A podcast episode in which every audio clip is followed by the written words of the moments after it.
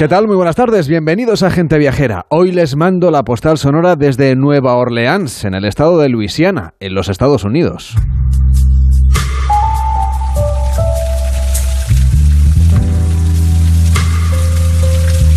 Estamos sobre el delta del río Mississippi.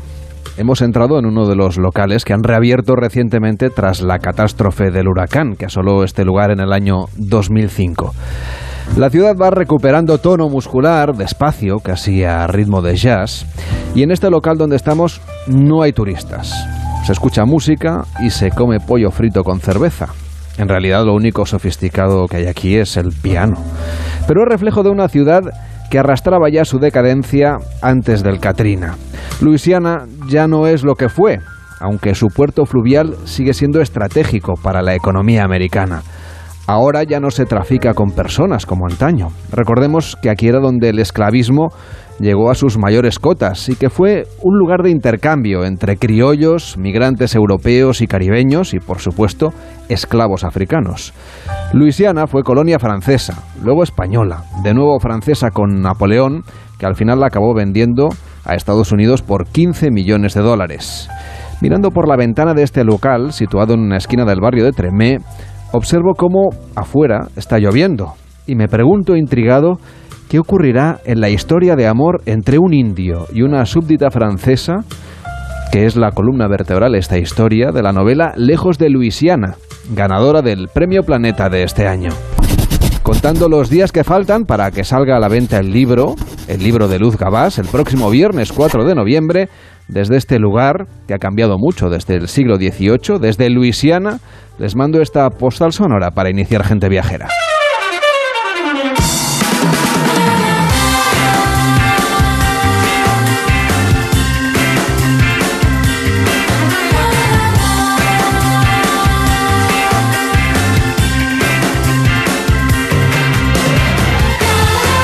Gente Viajera, el programa de viajes de Onda Cero con Carlas Lamelo.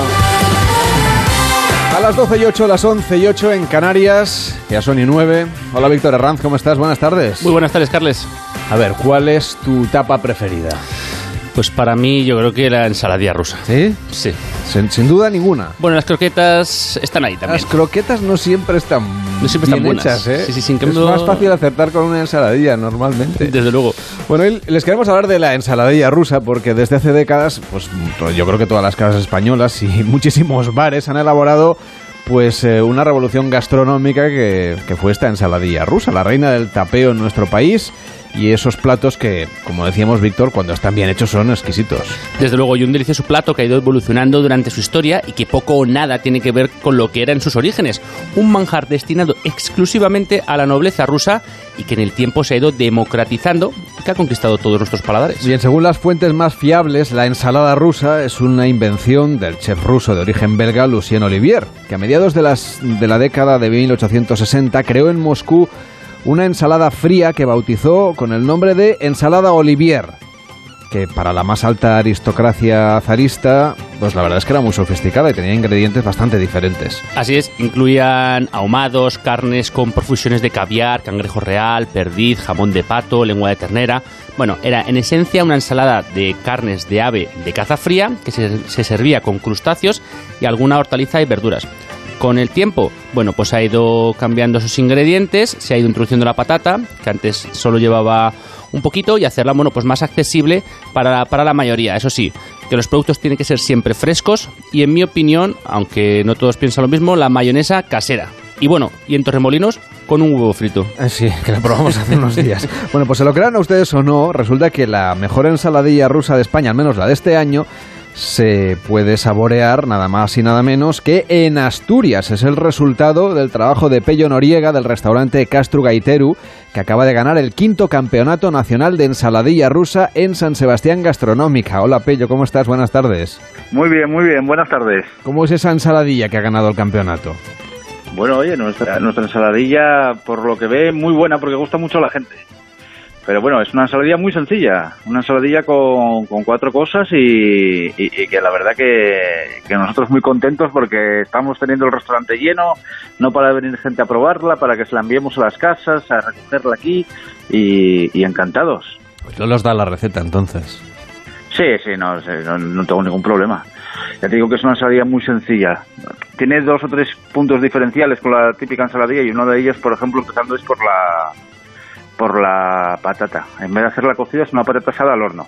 Usamos una patata ágata, que lo que hacemos es asarla al horno una hora y así de esa manera no se humedece, no coge nada de agua y queda mucho más seca. Y entonces al mezclarlo con la patata todavía en tibia, la aliñamos con un poquitín de aceite, vinagre, sal, un poco de aceituna verde, que los puristas aceituna no... Sí, se enfadan, ¿eh? hay que meterle la ensaladilla, pero bueno, nosotros eh, el toque de encurtido que le da de la aceituna no, nos gusta mucho, un poquitín de aceituna, un poco de pimiento del piquillo confitado y la mayonesa. Y casi en tibio lo machacamos todo mucho, mucho, mucho hasta conseguir como un tipo de puré muy cremoso, muy muy agradable al comer y es un poco el, el truco que tiene nuestra ensaladilla, sobre todo la textura, una textura muy agradable.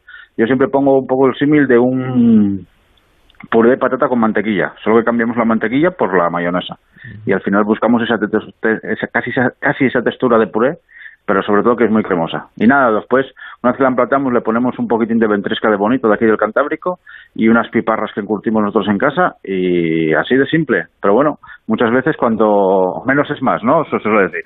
Bueno, también se suele decir que uno de los trucos de la ensalada rusa es la mayonesa. ¿Utilizan algún tipo de mayonesa especial o la hacen casera o cómo es el tema de la mayonesa? No, nosotros, utilizamos mayonesa Hellmann's. Pues ahí creo también un poquitín de polémica, porque bueno, al final en el restaurante hacer una mayonesa eh, todos los días. De hecho, no sé la normativa, hay un poco polémica sobre ello. Yo creo que hasta la normativa que es ilegal hacer mayonesa en el restaurante, por el tema de, del huevo. Entonces, nosotros la Hellmann's es a mí la mayonesa que más me gusta, es la que la que mejor queda. Probamos todas y, bueno, con diferencia Hellmann's fue la más la, la, más acertada para esto y es lo que usamos. Pero sobre todo aquí lo, la diferencia es la patata asada. Yo siempre digo, es el truco de nuestra ensalada, porque al final es muy sencillita, pero es lo que le da una cosa muy diferente a las demás. ¿Han notado ustedes la diferencia en cuanto a público desde que se dio a conocer que ustedes tenían este reconocimiento como mejor ensaladilla rusa de España de este año? Hombre, nosotros estamos aquí en Llanes, en Celorio, un pueblo de Llanes, que sí tenemos mucha gente en verano, pero bueno, esto es, en cuanto pasa el verano estamos muy tranquilos, y más en esta época, en octubre, que son épocas casi hasta de cerrar, recomendable cerrar por vacaciones. Y desde el viernes pasado que estamos abiertos, esta semana entera pasada, bueno, pues estamos llenos todos los días. La verdad que estamos encantados, lo que te decía antes. El restaurante lleno, hoy estamos llenos, mañana llenos, eh, la terraza la tenemos llena, gente que viene a tomar un aperitivo y a probar la ensaladilla, tenemos ensaladillas para llevar que nos encargan, eh, estamos empezando a hacer la, la ruta de la ensaladilla, por ejemplo, este el próximo sábado, día 22, la, se puede encargar una edición limitada en la tienda de Optimio Gastro, en Gijón, el sábado 29 tenemos en la tienda eh, Manduca, en Oviedo, donde hacemos bueno colaboraciones con las tiendas y la gente puede reservar su ensaladilla y llevársela. Y, por ejemplo, la primera, la de Eutimio, que lleva dos, tres días anunciada, 100 unidades que sacamos a la venta, pues ya iremos por 90 y pico vendidas, que se está, está volando. Estamos, vamos, yo estoy más contento que cuando era guaji venían los reyes, así que imagínate. Hombre, lo maravilloso de la, de la ensaladilla es que le puede añadir prácticamente todos los ingredientes que, considere necesario, ¿no? La evolución de la ensaladilla pues solo tiene los límites de, de la imaginación y yo creo que la clave esa ensaladilla, pues son los productos. Al final lo que te destaca es que los productos sean de kilómetro cero, sean de calidad, sean de la tierra y que luego los ponga con mucho cariño. Aparte, el destino, eh, la Melo es maravilloso, la zona Sadellanes es espectacular. Y díganos, ¿qué, ¿qué podemos destacar también de esa cocina asturiana que hace de la experiencia de los viajeros, bueno, pues un elenco de sensaciones que les hace siempre volver a este rincón mágico de la España Verde?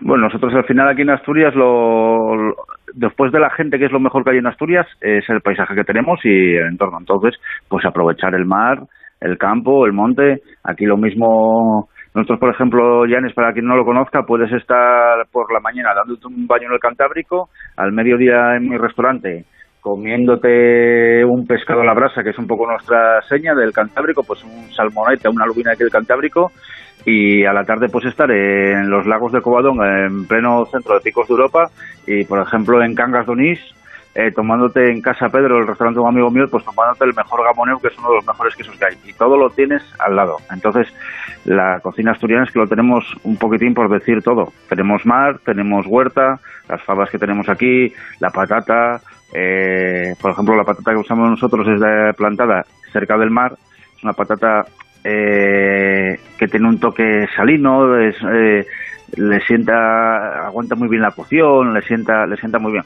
Y bueno, Asturias es que tenemos un poco de todo, lo que y en muy poco tiempo, en 5 kilómetros en línea recta estás en el mar hasta en la montaña. Entonces eso te da una, una despensa muy grande. Pello Noriega, del restaurante Castro Gaiteru, que acaba de ganar ese quinto campeonato nacional de ensaladilla rusa en San Sebastián Gastronómica, por lo tanto, durante este año la mejor ensaladilla del país. Que sigan teniendo ustedes mucho éxito. Hasta la próxima. Pues muy bien, muchas gracias. Enrique Domínguez Uceta, ¿cómo estás? Buenas tardes.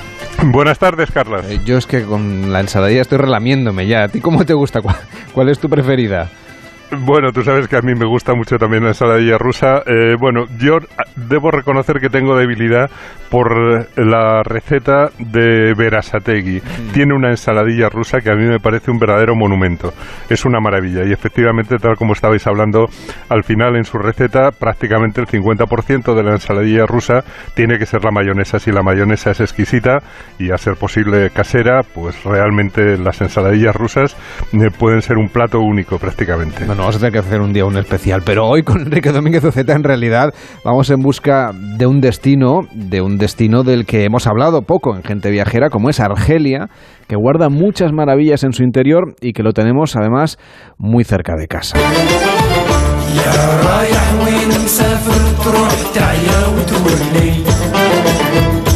Enrique conoce bien Argelia y hoy quiere llevarnos hasta el desierto de este país, Enrique. Pues sí, efectivamente. La verdad es que yo soy un gran aficionado a los desiertos. Me parecen destinos fantásticos en los que mm, el viaje tiene siempre un componente de aventura, puesto que te adentras en territorios donde la vida no es fácil para sus habitantes y, transmiten sensaciones muy potentes. Y sobre todo cuando llega el otoño, como ahora, los desiertos del hemisferio norte vuelven a ser habitables, se puede viajar por ellos y por eso yo hoy quería hablar de un sitio muy, muy poco conocido y verdaderamente fascinante, el desierto argelino a la altura de Janet, al sur de Tamanrasset. Eh, para mí es lo mejor del Gran Sáhara y los impresionantes parajes de Tasilín ayer y del Hogar que son inolvidables para cualquier viajero, con una extraordinaria combinación de piedra y de arena y, y el tesoro maravilloso de las pinturas rupestres. Hay mucha gente, Enrique, que piensa seguramente que los paisajes del desierto pues deben ser monótonos, ¿no? Un poco aburridos porque tienen poca variedad, pero, pero no es así para nada. Bueno, no es así para nada. Es por eso que yo creo que es que no han estado en este desierto argelino del que estoy hablando. Imagínate cascadas de agua corriendo entre la arena, pinturas rupestres, cañones naturales, grandes torres de piedra saliendo de las dunas, oasis, eh, ueds, eh, tumbas de santones, eh, poblados, campamentos nómadas, animales salvajes, por supuesto, rebaños también, pastores tuaregs. Yo creo que nada de monotonía.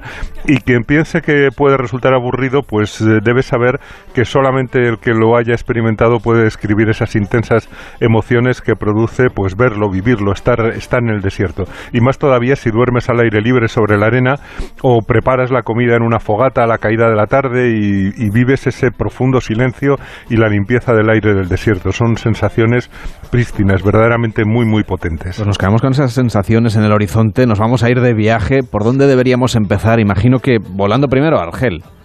Bueno, el viaje que propongo se puede hacer, ¿eh? está en algunas agencias parecido al que yo hice y sí, hay que volar a Argel y allí tomar otro vuelo hasta Janet, que está a 2.000 kilómetros al sur de la capital, que es un oasis donde, donde viven varios miles de personas y unos 30 millares de palmeras en torno al, al Oued et Giru. Las viviendas se, se van encaramando por las laderas de los montes que rodean el oasis y en el fondo está la plaza donde hay un mercado, donde hay algunas tiendas y están también las agencias que proporcionan guías, vehículos y servicios. Es una ciudad de tuaregs y celebran una fiesta anual que se llama Sebeiba, mm, con música, con danzas guerreras, con camellos, con trajes tradicionales, que es una fiesta que está en el patrimonio inmaterial de la humanidad. Pero bueno, como hoy yo creo que no tenemos tiempo para contarla, yo creo que seguimos viaje para, para entrar en el cercano Parque Nacional de Tassili, que es el mayor museo del mundo de pinturas rupestres al aire libre. Estamos viajando por este país, por Argelia, que sin embargo es muy poco conocido y muy poco visitado visitado. Bueno, este viaje que yo estoy proponiendo no es un viaje usual. Hay que, hay que llegar en todoterreno hasta la base de una meseta prácticamente inaccesible, mm, con vehículos todoterreno y encaramarse luego a pie con ayuda de burros y de camellos hasta la accidentada parte alta donde se acumulan miles de pinturas rupestres en abrigos naturales bajo una sinfonía de piedras y de mogotes en un terreno mm, retorcido y seco donde solamente de vez en cuando ves algún árbol heroico. Hay algunos mirtos o cipreses, pero se calcula que mm, en esa alta meseta a la que no pueden subir los vehículos eh, con ruedas puede haber 15.000 grupos de pinturas rupestres a casi 2.000 metros de altura en, en, esa plataforma que está elevada entre 700 y 800 metros respecto al desierto que tiene alrededor. Lo más interesante, Enrique, debe ser saber quién hizo esas pinturas ¿no? en un terreno en el que en realidad ahora no vive nadie. Bueno, ahora, ahora no vive nadie. Efectivamente, es un terreno prácticamente mm, abandonado. De hecho, es un territorio muy extenso de 70.000 kilómetros cuadrados que separa Argelia y Libia, donde prácticamente no hay fronteras porque, como te digo, es prácticamente inaccesible. Y esos miles de pinturas fueron realizados en los abrigos naturales desde hace 8.000 años hasta principios de la era cristiana. Lo que se ve allí eh, representado son escenas con figuras de personas y animales que nos han dejado pues prácticamente una crónica gráfica de la historia del territorio desde cuando aquello era un medio húmedo y fértil en el que los cazadores del Paleolítico superior y el Neolítico vivían rodeados por la fauna de la sabana africana hasta que se convirtió en un desierto absoluto eh, y aparecieron los camellos, que también están presentes en algunos de los dibujos, pero entre medias pasaron miles de años de, de pastoreo. Más tarde fue abandonado, se perdió la memoria de ese hábitat que durante mucho tiempo pues fue perfecto para cazadores y para pastores mientras hubo allí agua y la caza acudía naturalmente a beber eh, en ese agua. Oye, ¿y cuándo se supo que esta meseta estaba llena de pinturas y que había estado habitada? Pues en tiempos muy recientes, podemos decir, fue en 1934 cuando el oficial francés Vrenans eh, se encontró con las pinturas rupestres y se dedicó a copiar muchas de ellas en su cuaderno. Luego, meses más tarde, sus notas cayeron en manos de Henri Lot, que iniciaría la gran aventura de descubrir esas decenas y decenas de yacimientos pictóricos diseminados en el Tassilin Nayer y en el Hogar y sus trabajos pues cambiaron la historia del Sáhara demostrando que en un pasado relativamente reciente el desierto había sido un mundo fértil y rico en, en vida animal y en vida humana y también en cultura pictórica y religiosa. La última glaciación terminó hace unos 10.000 años y a partir de ese momento pues se fue templando Europa mientras que el norte del Sáhara que era húmedo se fue secando la sabana se fue secando lentamente y aquello pues se convirtió en un desierto y entonces claro desapareció la fauna de la sabana que era en aquel momento como la que ahora podemos ver en Kenia o en Tanzania imagino bueno, efectivamente. Eh, de hecho, las pinturas del Tassili muestran elefantes, rinocerontes, jirafas, gacelas, también hipopótamos y cocodrilos, porque había ríos y pantanos con el agua que, que recogían las montañas. Hoy queda agua en las geltas, que son esos pequeños estanques entre las piedras en los que acude a beber la fauna, donde es curioso porque los cocodrilos, que sabes que pueden tener un régimen de escasas comidas mm. durante muchos meses, pues resistieron hasta hace poco. De hecho, en una, en una gelta se encontró en 1924 el último eh, cocodrilo vivo del Sáhara, un verdadero fósil viviente. Pero todavía mm, cuando estás por allí se pueden ver fenecos o zorros del desierto, escarabajos, muchos lagartos de colores, por cierto, azules y naranjas que son muy sorprendentes. Hay pequeños roedores y, a menudo, pues igual estás comiendo y acude un pajarito mula mula, que es un pájaro blanquinegro que dicen los tuares que les trae suerte. Pero en las pinturas que se pueden ver allí, lo más curioso son las figuras de las cabezas redondas que parecen astronautas con son rarísimas, han dado pie a teorías de visitas extraterrestres, pero lo más probable es que representen dioses o máscaras, eh, pero en fin, la verdad es que no dejan de intrigarnos porque son realmente muy, muy sorprendentes. ¿Y a ti se te apareció el pájaro de la buena suerte? sí, por supuesto, ah, pues lo pude ver por allí volando a nuestro alrededor y sobre todo pude ver la alegría de los tuaregs cuando, cuando lo veían llegar. Oye, nos decías antes que los paisajes del desierto de esta zona están entre los más bonitos del Sahara. ¿Cómo son?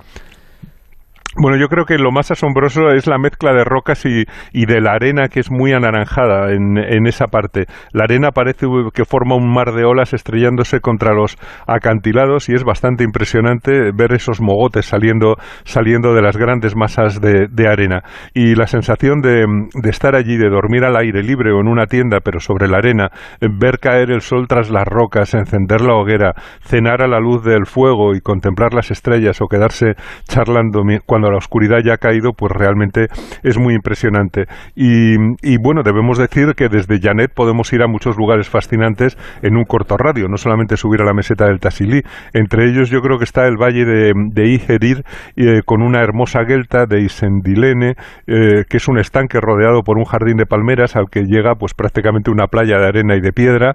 Y, y bueno, para acceder allí tienes que ir siguiendo un web, que ya sabes que es una corriente subterránea de la que beben algunos matojos y algunos árboles que tienen raíces muy profundas y luego se entra en un estrecho cañón donde se va cerrando el cañón poco a poco, de repente aparece una cascada que cae en una pequeña laguna de agua verde encerrada entre altas paredes de roca y realmente es una maravilla. Bueno, alrededor de Llanet hay cientos de rutas y solamente los tuares las conocen bien, ellos son los que deciden la ruta cada día. Deben ser imprescindibles, ¿no? Porque supongo que no debe ser posible viajar por tu cuenta porque, como decías, es un puro desierto, ¿no? No hay carreteras. Mm, bueno, lo más bonito además del viaje yo creo que empieza saliendo de las carreteras y tomando las pistas o yendo directamente por donde quieras ir. Hay sitios, hay, hay zonas en las que puedes poner un ladrillo sobre el acelerador si vas al volante y darte la vuelta para charlar con el resto de los que vayan en el coche porque puedes hacer 100 kilómetros sin tocar el volante. Es una llanura absoluta. Pero son los tuares, claro, los que saben dónde hay agua, dónde dormir, por dónde puedes entrar a los valles y por dónde puedes salir de ellos. Ellos saben también esquivar una tormenta de arena, saben cocinar bien sobre una sencilla fogata. En cierto modo, yo creo que convivir con los tuaregs en medio del desierto pues es seguramente lo mejor del viaje, además de cruzar esos sergs, esos mares de dunas donde la arena tiene esa tersura que parece casi la piel humana. Y, y la verdad es que pisar descalzos por la mañana esas dunas frescas e impolutas, deshacer esa suave ondulación, dejar las huellas allí en la arena con los pies o con las ruedas, sabiendo que el viento las devolverá pronto esa misma apariencia intacta, como si no hubieras pasado por allí, pues es un placer profundo también. Y como te decía, eh, hay agencias que organizan viajes de invierno a la zona del Tasilí, tanto del Tasilí ayer como del Tadrar Rojo, que es una zona también muy bonita, llena de pinturas rupestres, em, al sur de Argelia y desde luego con, con muchísimo que ver. Es un viaje realmente maravilloso e inolvidable. Gracias Enrique, brindaremos por ti porque ahora vamos a brindar en el programa. Espero que nos acompañes. Cuídate pues mucho. brindaremos todos juntos. Gracias, Hasta Carles. la semana que viene. En Hasta Onda la próxima Cero, semana. gente viajera, Carlas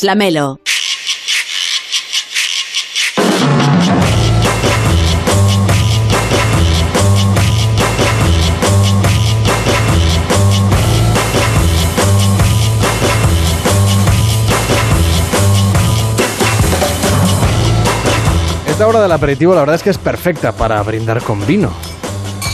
¿Se imaginan un brindis multitudinario, pero grande, pero a lo grande de verdad, colectivo? Pues bien, las denominaciones de origen de vinos de España nos invitan a uno que es muy especial. Creo que Lorena Pérez Mansilla se va a unir a este brindis. Hola Lorena, ¿cómo estás? Buenas tardes. Hola, Lamelo, buenas tardes. Hombre, buen vino y un brindis compartido entre personas de diferentes puntos de España, pero ¿dónde hay que apuntarse? Por supuesto. ¿Hay algo más bonito que el hermanamiento de esta manera? A mí me parece un planazo, como a Rajoy. ¡Viva el vino! ¿Y cómo va a ser este, cómo va a ser este brindis multitudinario? Pues mira, será un brindis colectivo que se realizará a la una y media de la tarde del próximo sábado 22 de octubre. Va a ser de forma simultánea en 36 denominaciones de origen de nuestro país, en lugares emblemáticos de sus territorios. La iniciativa se llama Día Movimiento Vino DEO y es una forma de acercar la denominación de origen al consumidor y de promover también que nosotros pues nos acerquemos a nuestra denominación de origen más vecina, digamos, porque todos tenemos alguna cerca. Yo estoy segura de eso, Lamelo. En mi caso, por lo menos, vinos de Madrid. Ahí en Cataluña, pues tenéis unas cuantas. Tenemos sí unas cuantas, yo creo que la más cercana de donde estoy yo ahora mismo en las Ramblas debe ser eh, Penedés. Pero bueno, este brindis lo promueve la Conferencia Española de Consejos Reguladores Vitivinícolas, que engloba 54 denominaciones de origen de nuestro país, y su presidente es David Palacios Algarra. ¿Cómo está? Muy buenas tardes. Hola, muy buenas tardes. Vienen celebrando este brindis desde el año 2017. Los últimos dos tuvieron que ser online por la pandemia y ahora ya vuelven con fuerza. ¿eh? Esta edición es la que más denominaciones de origen va a sumar. Serán 36 en total. ¿Qué valores reivindican ustedes en una acción como esta, este Día del Movimiento del Vino de O?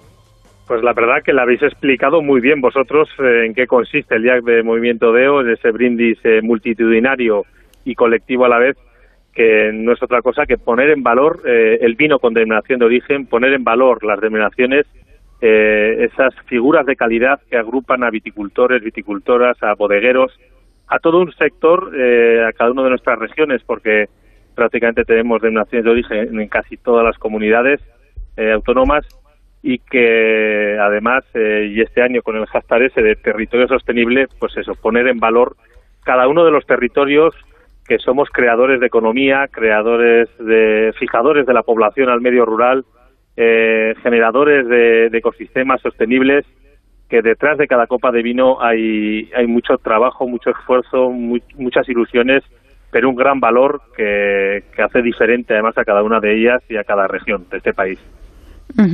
¿Qué denominaciones de origen van a participar en esta iniciativa y en qué lugares emblemáticos de, esos territorios se va a poder celebrar este brindis? No sé si, si, además van a hacer un streaming o alguna forma de conectar las denominaciones de origen para, para, bueno, para estar unidos en, esa, en ese momento de brindar.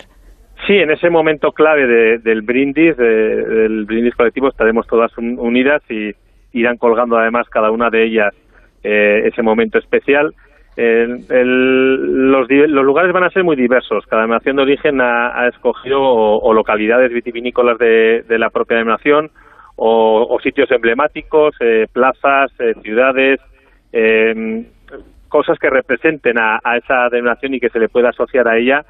y bueno, ahí va a haber brindis en, en todo el país, del ancho, largo, norte y sur de, de, de este incluso también en, las islas, por supuesto, que, también tenemos un gran patrimonio vitivinícola y contamos y gozamos con muchas denominaciones de origen en, eh, tanto en Canarias como en Baleares que, se van a sumar a, este brindis.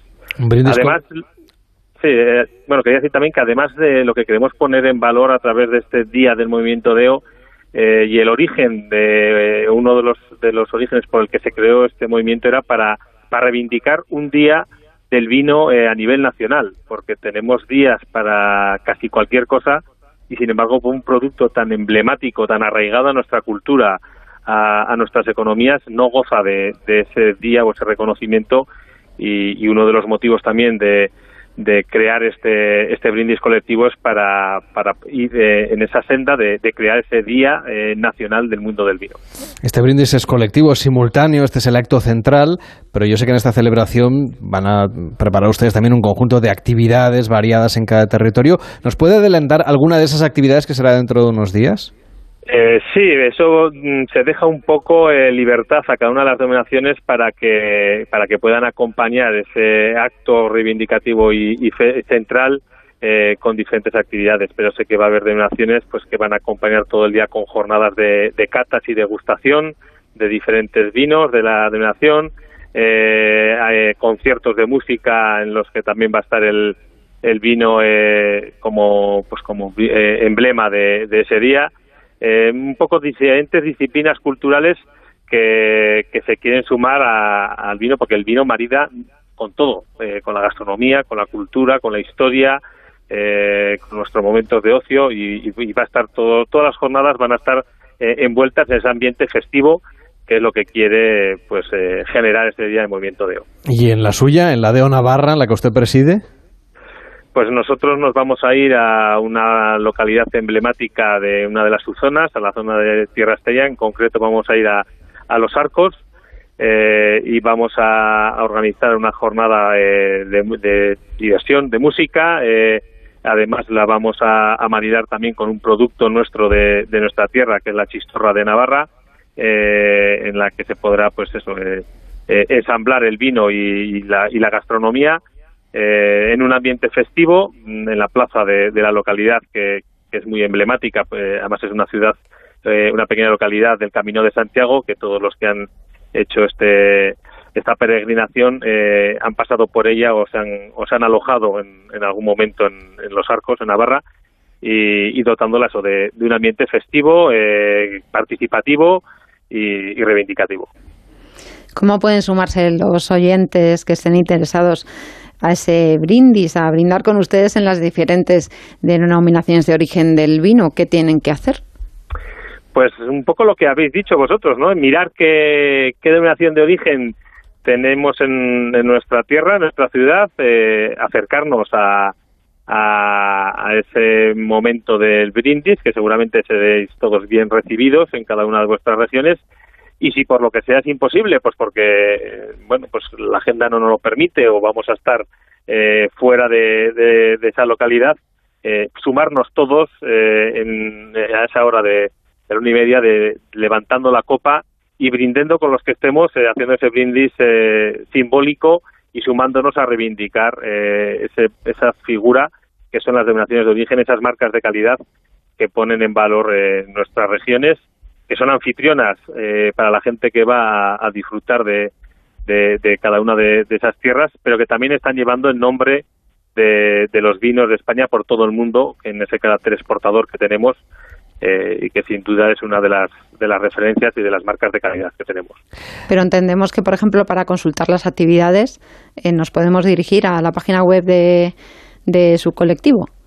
Sí, en la página web eh, va a figurar todas las que están participando, en qué, en qué localidad van a hacer ese brindis colectivo y en qué va a consistir. O sea que, que se puede entrar a la página web.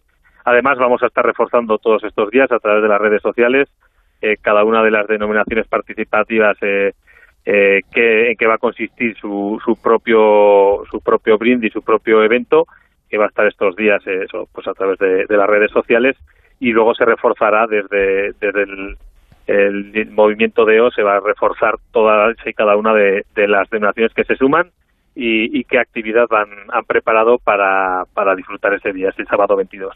David Palacios, Algarra, que es eh, quien preside esa conferencia española de consejos reguladores vitivinícolas y también esa de O de Navarra. Gracias por acompañarnos y nos unimos desde aquí una semana antes al brindis. Que vaya muy bien. Muchas gracias, un placer y seguro que brindaremos todos con esos magníficos vinos que tenemos en este país. Eso seguro. Lorena, he echado cuentas aquí con el mapa y la que tengo más cerca es Aleya, que no se me enfaden, que de Openedes me queda un poquito más lejos. Es que tenéis mucha variedad. Estamos aquí en medio, o sea, las Ramblas está más o menos, eh, pues no a mitad de camino, estamos más cerca de Aleya en realidad que de la de Openedes y la de Ocava que comparte un trocito del Penedes y otras zonas de nuestro país. En fin, que te dejo para que sigas brindando. Cuídate mucho. Igualmente. Hasta feliz, luego, buenas feliz fin de semana.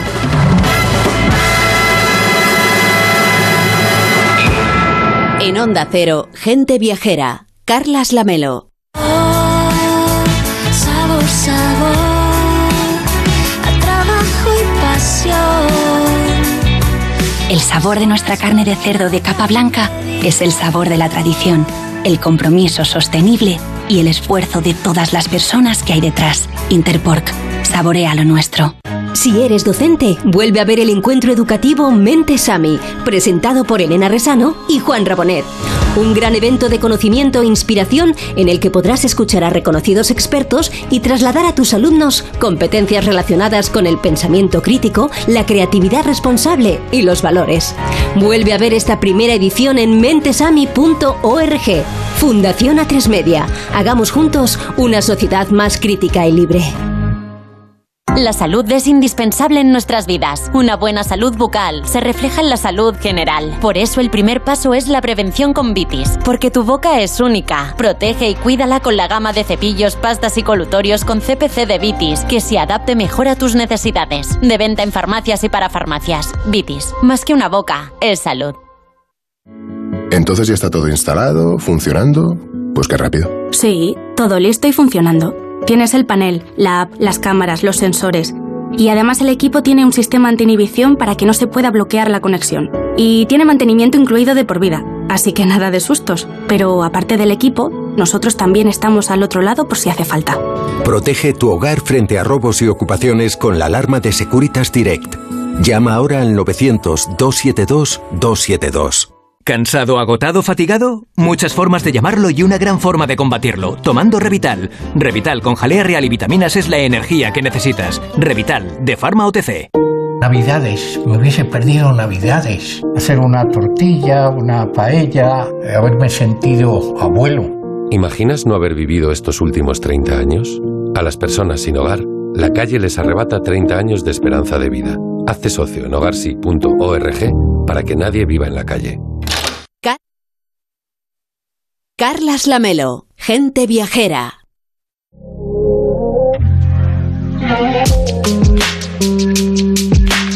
Del 12 al 16 de octubre, el Porvey de la ciudad condal acogerá la 60 edición del Salón Náutico Internacional de Barcelona, organizado por FIRA de Barcelona y con la colaboración de la Asociación Nacional de Empresas Náuticas. Todos los amantes del mar podrán vivir una experiencia única a través del espacio Marina Dream en los muelles de España y Marina Porvey para disfrutar de la mejor selección de yates a motor y catamaranes. Por otro lado, en el Mall de la Fusta se presentará el espacio Sea Boulevard con toda la oferta en tierra firme en equipamiento, accesorios y servicios náuticos.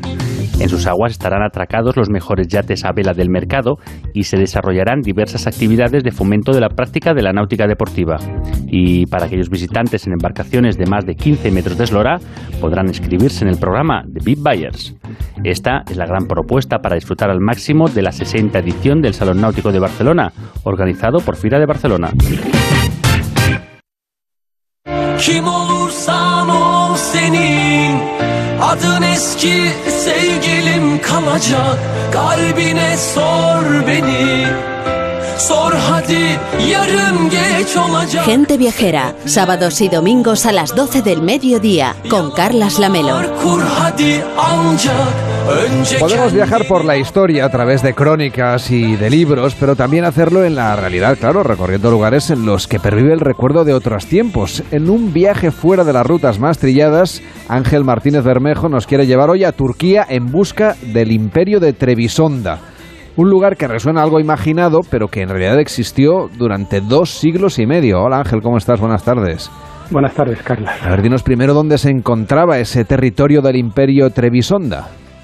Eh, bueno, pues si queremos buscar las huellas de este imperio, deberíamos viajar a Turquía, al litoral del Mar Negro, en el nordeste del país, ya cerca de la frontera con Georgia. Trabzon es el nombre actual de la antigua Trebisonda, que, que fue la capital de este imperio, que, a pesar de su pequeña extensión, vivió un cierto esplendor entre los siglos XIII y XV, y es el lugar donde podemos empezar nuestro viaje. Este imperio fue el punto culminante de una historia mucho más larga, la de un universo cultural de origen griego que duró 25 siglos nada menos en este litoral del Mar Negro y que acabó hace un siglo con el intercambio forzado de poblaciones entre Grecia y Turquía. Las huellas las vamos a encontrar en Trabzon, por supuesto, y también en los alrededores, y en el camino iremos en busca de monasterios fundados hace 1600 años que están en la lista tentativa del Patrimonio Mundial de la UNESCO. Recorreremos valles cubiertos de bosques que están perdidos entre montañas que rozan los 4.000 metros y donde hay castillos envueltos en la niebla y que parecen un escenario perfecto para un episodio de Juego de Tronos o una serie similar. También podemos recorrer un litoral poblado de mitos como el de los argonautas y colinas cubiertas por los mejores campos de té del país. También veremos una Turquía moderna, pero también algunas poblaciones que mantienen costumbres de otro tiempo. Un viaje que verdaderamente nos defrauda. Pues venga, empezamos el viaje y lo hacemos en Trabzon. Sí, Trabzon es a primera vista una ciudad moderna, con no mucho que ver, pero en cuanto empiezas a rascar se descubren muchos restos de, de, su historia y también de un presente interesante. Por las calles de Trabzon vemos caminar a muchachas en minifalda, con tatuajes a la vista y melena al viento, pero que van cogidas del brazo de amigas cubiertas de arriba abajo con pañuelo y bata. Según la temporada vemos puestos de cerezas o avellanas que se cultivan en las colinas cercanas. Una cosa curiosa es que durante el mes de Ramadán, justo antes de la puesta de sol, por supuesto, como en todo el país, las calles se vuelven silenciosas, las familias se sientan a las mesas de los restaurantes y o, en los parques pues con toda la cena dispuesta esperando la llamada que les permita romper el ayuno de todo el día. Pero curiosamente seguro que muchas de estas personas habrán acudido en algún momento del día a alguna de las mezquitas de la ciudad que en realidad son antiguas iglesias medievales ya sean bizantinas o del imperio de Trebisonda como la de San Andrés, San Miguel y Santa Sofía que es la más espectacular de todas. La mezquita Fati fue en tiempos Panagia Quisocéfala, dedicada a la Virgen de, de cabeza de oro, y que fue la catedral de los Comneno, donde los emperadores de Trebisonda eran coronados al comienzo de su reinado. La nueva mezquita del viernes se levanta sobre la iglesia monástica de San Eugenio. Subiendo por, las, por algunas calles en Cuesta encontramos el, los restos del monasterio de las muchachas, que probablemente conserve bajo el enlucido las pinturas descritas por algunos viajeros. Una cosa curiosa, en esta, la iglesia de este monasterio se construyó en una cueva con un manantial sagrado donde había un altar dedicado a Mitra, el dios persa, con lo cual vemos a cada paso que damos en cada rincón que resuena el eco de culturas más antiguas, de diferentes ritos y de otros tiempos. Oye Ángel, ¿y todas las iglesias se acabaron convirtiendo en mezquitas? Eh, prácticamente todas. Una excepción, y además una de las más antiguas, es la pequeña iglesia de San Basilio. Casi siempre está cerrada, pero una vez tuve ocasión de entrar y caminar entre sus columnas que tienen algunas, algunos capiteles, capiteles jónicos proveniente de vete a saber qué templo antiguo. Tras pasar esa puerta sobre la que aparece un relieve que representa a un guerrero armado que lucha contra un ángel y que proviene de un edificio precristiano desconocido, fue como un salto atrás de muchos siglos, justo al lado de una de las calles más comerciales y concurridas de una ciudad moderna, como todas repletas de tiendas de electrónica, de calzado deportivo o de supermercados. Y nos has mencionado las iglesias las más espectaculares, las has contado, pero eh, imagino que siempre fue la de Santa Sofía, ¿no? La más llamativa. Sí, sí. Eh, además que tiene una, historia muy similar a la del mismo nombre de, de Estambul como otras, como la mayoría de las iglesias, eh, de lo que ahora es Turquía, Agia Sofia, es decir, la, iglesia de la divina sabiduría de nuestro Señor, fue convertida en mezquita tras la conquista otomana, pero tras la fundación de la República Turca fue desacralizada y convertida en museo. En mi primer viaje la vi como museo, pero luego mm, en 2013 se convirtió de nuevo en mezquita y luego volvió otra vez y estaba toda cubierta, el falso, un falso techo impedía ver la cúpula, unas alfombras tapaban los mosaicos del suelo. Se veía que era una obra muy apresurada y de hecho en el último viaje reciente vi que estaban haciendo ya una obra más compleja. En cualquier caso, las pinturas del nártex y de otros rincones del edificio siempre han estado a la vista, afortunadamente, ya que son maravillosas.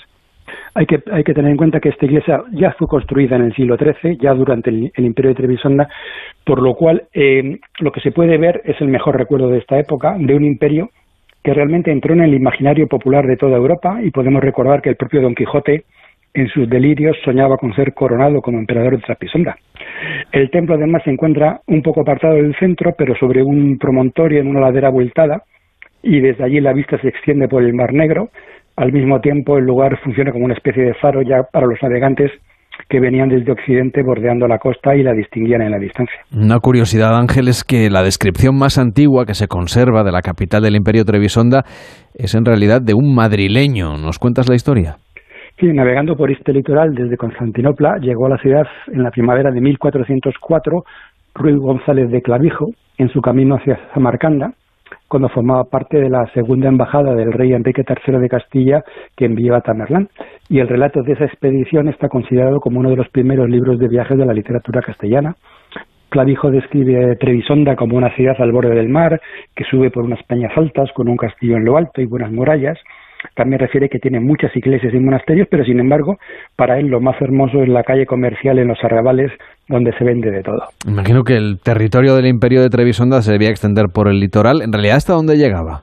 Bueno, eh, dependiendo del momento histórico en que lo mires, llegaba más lejos o, o, menos, pero vamos, cubría buena parte del litoral turco del Mar Negro e incluso llegó a controlar parte de la península de Crimea, al otro lado del mar. Si salimos ahora de Trabzon hacia el oeste, encontramos lugares como Tirébolu, la antigua Trípoli, que conserva un castillo sobre un promontorio que se adentra en el mar. Entre Ordu y Unye, la autopista ahora ataja por el interior, pero la carretera antigua bordea Jason-Burno, que es el cabo de Jasón, que recuerda el mítico viaje de Jasón y los argonautas. Allí hay una capilla del siglo XIX que ocupa el lugar de un antiguo templo que los marineros locales construyeron para honrar el lugar donde los argonautas se detuvieron en su camino hacia la Cólquide cuando iban en busca del bellocino de oro. Y es un buen lugar para darse un baño. Siguiendo esa carretera se pasa por aldeas que conservan algo de, su de la arquitectura de origen griego y del puerto de Giresun salen los barcos hacia una islita que corresponde perfectamente a una que describe Apolonio de Rodas y donde los argonautas viven una de sus aventuras más sorprendentes. Así que, bueno, hay mucho que ver por esta costa, sí. Estamos recorriendo esta zona de Turquía. Nos has dicho antes que hay un monasterio que está en la lista tentativa de Patrimonio Mundial de la UNESCO y que quizá en un tiempo podría convertirse ¿no? en patrimonio. Sí, sí, probablemente, vamos, en algún tiempo lo, lo, hará. Es el monasterio de Sumela, que está colgado de un precipicio como un verdadero nido de águilas. Hay unos minibuses que salen por la mañana desde una esquina del, Parque Ataturk y toman una carretera que se enfrenta a las montañas del Ponto. y encuentra su paso pues al seguir el curso del río de Girmendere, que es el Pixitis de la antigüedad, y este valle y los alrededores eran el verdadero corazón del imperio de Trebisonda, y esta carretera realmente luego continúa hasta Erzurum y luego se puede seguir por ahí hasta, hasta Tabriz, que ya está en Irán, por lo que en realidad se transita por uno de los más importantes ramales de la ruta de la seda, y toda esta parte está llena de restos de iglesias y de monasterios, de torres y de fortalezas, el monasterio este de Sumela, que ahora está convertido en museo y que ha sido restaurado recientemente, muestra unas fabulosas pinturas en las cuevas que están abiertas en el precipicio. Y aunque su, origen es muy antiguo, de hace 16 siglos, su esplendor se debe a los Comneno, la dinastía de los del imperio de Trebisonda. Y el camino de vuelta, curiosamente, cuando ya volvemos a, atrás de Sumela, realmente estamos haciendo el mismo camino que hizo Genofonte y sus mercenarios en el viaje descrito en la Navasis, la expedición de los 10.000. Oye, ¿y a dónde podríamos ir para adentrarnos en las montañas? Pues uno de los valles más atractivos de los Alpes Pónticos es el de Firtina, que es en la zona conocida como Kashgar. Hay que seguir hacia, por la costa hacia el este y luego girar hacia el interior. Es un valle alpino completamente cubierto de bosque. Ahí puedes hacer caminatas tanto por el valle a baja altitud como ya en alta montaña, ya para hay expertos y bien equipados, que son realmente fantásticas. Es el territorio de los Hemsing, un grupo de origen armenio islamizado hace mucho tiempo y curiosamente muchos de ellos eh, emigraron por trabajo a la, Rusia zarista hace tiempo y cuando regresaron ya con dinero construyeron grandes mansiones en medio del bosque que asombran por sus dimensiones y por su belleza que está perfectamente adaptada al medio.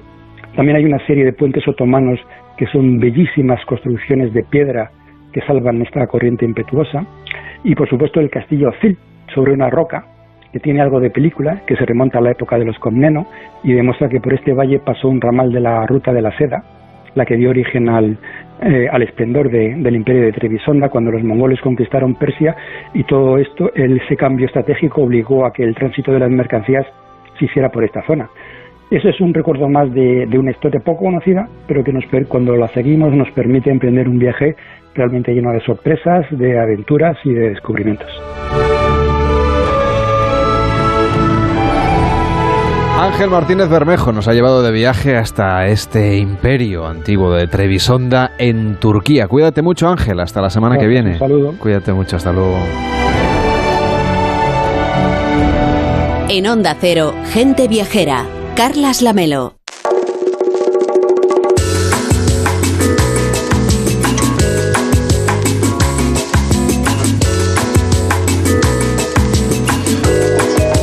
Desde los valles y montañas de Turquía nos vamos a unos más cercanos. Este fin de semana acaba la temporada de rafting en el Pirineo. Las empresas de turismo activo se preparan ya para la llegada de la nieve, cuando en lugar de descender por barrancos, pues acompañarán a los viajeros en excursiones, por ejemplo, con raquetas de nieve.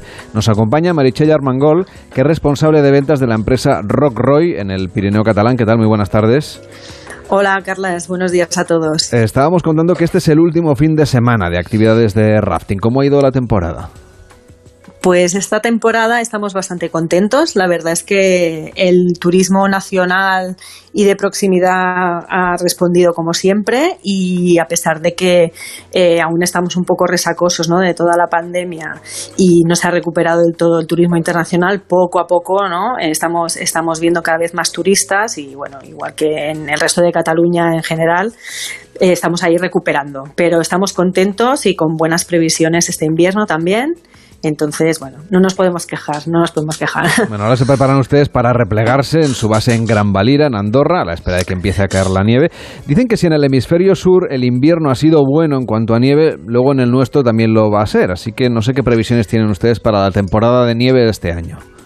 Eso dicen, eso dicen. Algún almanaque de, de, granjeros, ¿no? de agricultores, dice, dicen estas teorías. La verdad es que se prevé una buena temporada, pero bueno, está claro que el clima eh, últimamente no, no, se puede hacer mucha previsión porque va un poco, a, un poco a lo suyo, pero en principio la suerte de la ubicación de Andorra es que está en un enclave en el Pirineo axial entonces la, nieve está 99% mm, asegurada cada año, ¿no? Tarde o temprano llega, eso siempre, ¿no? Además que es la parte, diríamos, más fría de, de todo el Pirineo, ¿no? Es como una mini nevera. Y luego en Andorra, bueno, Andorra es un país peculiar que lo hace muy atractivo para visitar, es un, es un destino turístico ¿no? que, que te permite estar, por ejemplo, en tres países en un día, ¿no? en España, en Andorra y en Francia, ¿no? si te lo propones. Y, y bueno, entonces Andorra es, es, el turismo para Andorra es muy importante, por ello es un destino que eh, está en constante mejora, servicios, instalaciones y bueno, nosotros estamos allí con dos eh, bases de actividades dentro de la estación de esquí de Gran Valira. Eh, una es en Grau Roig, en, en, el círculo glacial de Grau Roig. Esa base es la más grande que tenemos y allí eh, operamos actividades para la estación eh, de motos de nieve, eh, excursiones con raquetas y trineos de perros, entre, entre otras actividades. ¿no? Y la verdad es que es un enclave muy bonito, muy especial, porque bueno, hay mucha gente que visita la nieve y es esquiador y otros que no son esquiadores y es una buena alternativa para, para hacer actividades en la nieve sin tener que esquiar. ¿no? Eso de los trineos es lo que llaman mushing, ¿verdad? El mushing, exactamente, exactamente. Creo que algunos de estos recorridos de, de mushing se pueden hacer, que son trineos tirados por perros, se pueden hacer de noche. ¿Cómo cambia la experiencia entre hacerlo en otro momento de la jornada y hacerlo cuando cae la noche?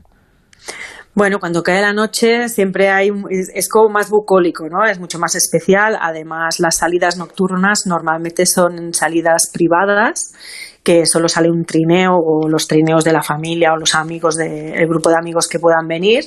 Y mm, por supuesto de noche, bueno, y más si es luna llena, ya eh, el reflejo de la nieve, el estar ahí solo con la naturaleza, los perros que son súper cariñosos además, eh, bueno, es una experiencia ideal. Nosotros normalmente esta experiencia lo que hacemos es que luego la combinamos con alguna cena en algún restaurante eh, de montaña y bueno, pues queda, queda, queda un paquete muy, muy bonito, eh, tanto para niños como para adultos. Lo disfruta igual todo el mundo. Otra propuesta curiosa que llegará con el invierno es eh, los talleres para construirnos nuestro propio iglú. Pero antes de hablar de cosas tan frías como es la nieve, como todavía no ha caído, me gustaría preguntarle, ahora se ha acabado el rafting en esta zona de la Guingueta Daneu, se acaba hoy, hoy Sí. es la última jornada, pero Hoy cerramos, sí. en esta zona del Pirineo catalán se pueden seguir haciendo excursiones, ¿no? De senderismo mientras el clima Hombre, lo permita. y tanto, y tanto. Sí, a ver, nosotros, una cosa que también te quería comentar es que nosotros el, el, el río Novera Pallaresa es lo que da vida al Pallar Subirá.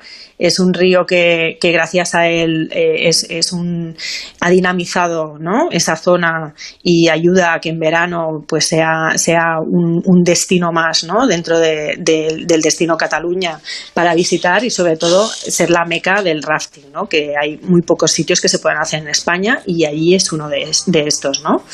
Entonces, nosotros eh, ahora mismo cerramos lo que sería el centro de Río, pero sí que es verdad que ahí tenemos eh, los parques, ¿no? los parques el Parque Nacional de Aiguastorta de Estanya San Maurici, que dos de sus valles dan al Pallars Sobirà, que es donde estamos nosotros, ¿no? que sería la Vall d'Espot y las Valls d'Àneu, que son zonas eh, bueno, que con un patrimonio natural brutal y que allí, pues bueno, eh, rutas podemos hacer 50.000, tanto eh, pues senderismo como en invierno raquetas de nieve, ¿eh? también.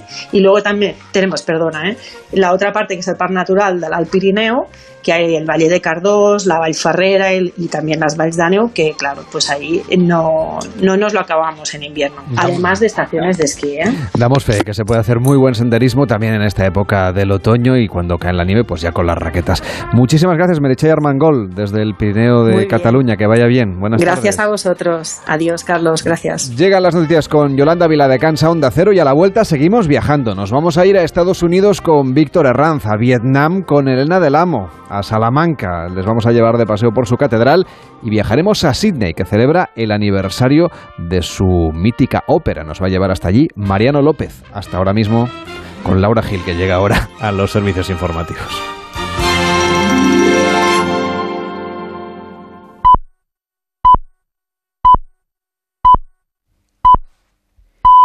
Es la una de la tarde, las 12 del mediodía en Canarias.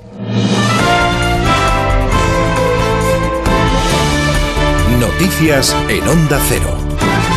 Buenas tardes. El presidente del PP, Alberto Núñez Feijóo, reanuda este domingo su agenda política en Gran Canaria, donde inaugura en este momento la convención itinerante de los populares que recorrerá el archipiélago durante la próxima semana para presentar su proyecto. Feijóo está acompañado en este acto del líder de los populares en las islas, Manuel Domínguez. Buscamos más detalles en Infecar, la institución ferial de Canarias, donde se encuentra Gustavo de Dios.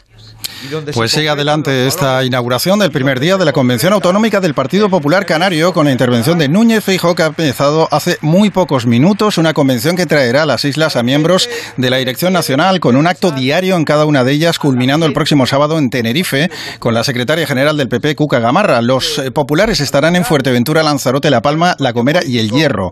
Núñez Feijóo llegaba a la isla ayer por la tarde en donde se dio un paseo por la playa de las canteras y donde hasta se marcó un baile en una romería que se encontró por el camino y que se estaba celebrando en ese momento.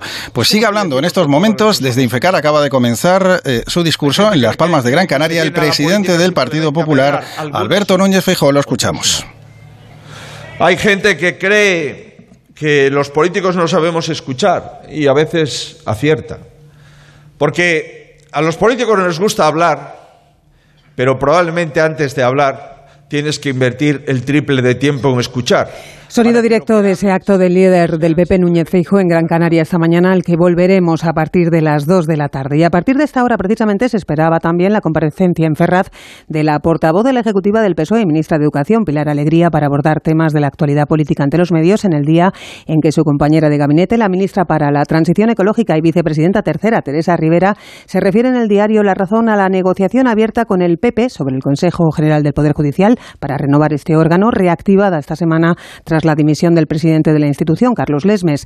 Rivera asegura que confía en que se llegue a un acuerdo para terminar con una situación bochornosa, dice, y critica la posición mantenida hasta ahora en el diálogo por los populares. El decir que yo no cambio nada si no haces lo que yo quiero, de nuevo, yo creo que es una especie de o de perreta infantil o de falta de calidad en los valores democráticos y confianza en nuestro sistema constitucional. Entonces yo creo que no tiene sentido, la verdad. Pero bueno, yo sí confío en que se llegue a un acuerdo. Creo que, creo que la situación es em, bastante bochornosa y me parece que, que tiene muy mala explicación. En Barcelona ha concluido ya el desayuno organizado por Planeta con la ganadora y finalista del prestigioso galardón literario entregado anoche a Luz Gabás y Cristina Campos, respectivamente, ambas dejando ver todavía hasta ahora la emoción por este reconocimiento.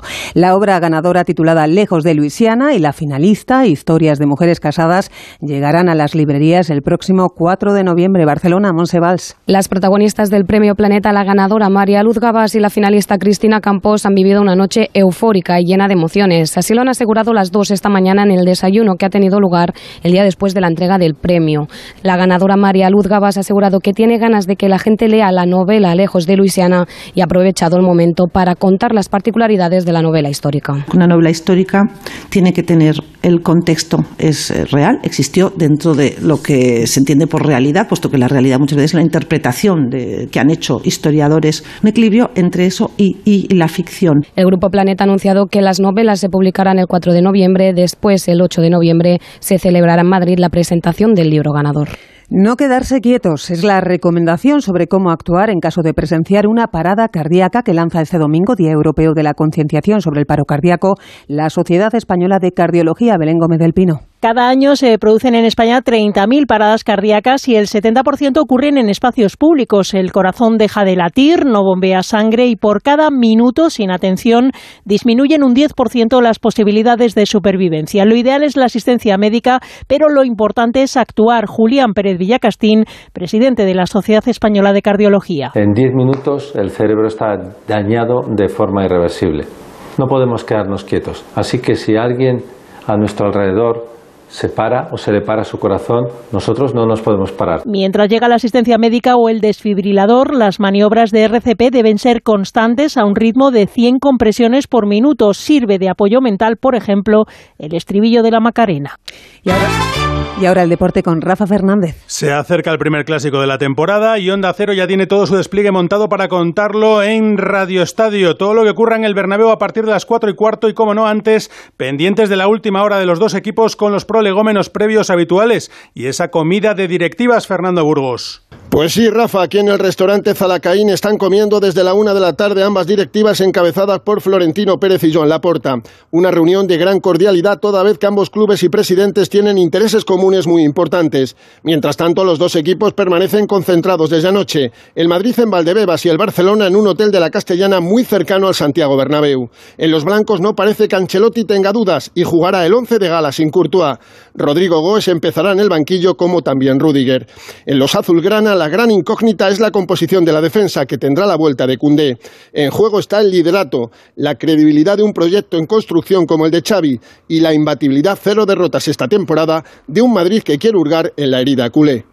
A las dos arranca la jornada dominical con el Celta Real Sociedad, todo listo ya en Balaídos, en un día en el que el motociclismo español celebra un nuevo título, el del Balear de 18 años, Izan Guevara, que encabezó en Phillip Island un triplete del motociclismo español que continuaron Alonso López en Moto 2 y Alex Rins en MotoGP, donde se impuso a Mar Márquez. Y a esa misma hora, a partir de las dos, la una en Canarias, Juan Diego Guerrero les contará la información de España y del resto del mundo en Noticias Fin de Semana. Continúan ahora en escuchando Gente Viajera con Carlos Lamelo.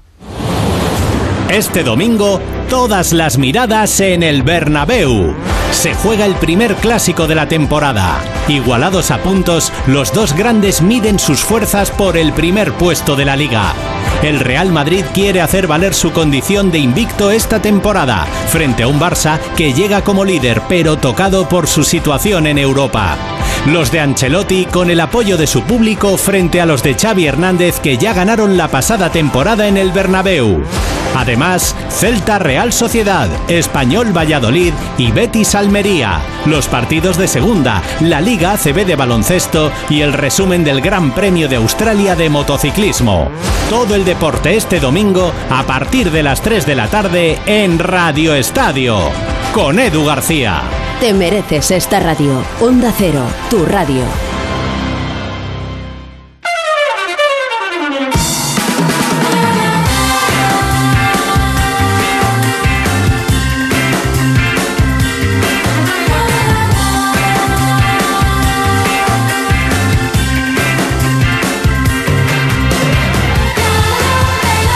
Gente Viajera, sábados y domingos a las 12 del mediodía, con Carlas Lamelo.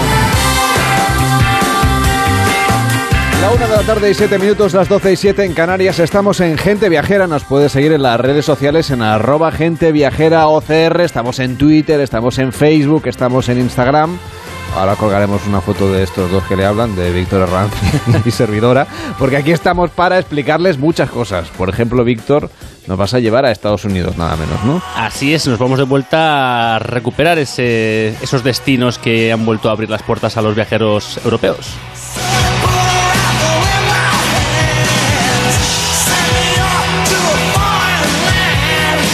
Que los americanos quieren que los europeos volvamos para allá, porque han perdido parte del turismo europeo durante la crisis del coronavirus y por eso Estados Unidos ha abierto las puertas de sus estados a los viajeros comunitarios, unos destinos que destacan, pues ya lo saben ustedes, por sus impresionantes paisajes naturales y por la promoción de una gran oferta de actividades. Hay mucho turismo activo y experiencias distintas que también son sostenibles y que quieren que sean inmersivas. Desde luego y en consonancia pues con la vida de antaño, respetando las comunidades locales a través de propuestas como la escalada o siguiendo las huellas de los dinosaurios en el Parque Estatal Dinosaur Valley, también tienen avistamiento de aves, osos o leones de montaña en destinos como Yosemite y Mariposa County con guías locales, experiencias nocturnas al raso viendo las estrellas y durmiendo en cabañas en Nevada o concursos de pesca con mosca y un guía por esos maravillosos ríos de Oklahoma y sobre todo que los ingresos pues repercutan en esas reservas indias.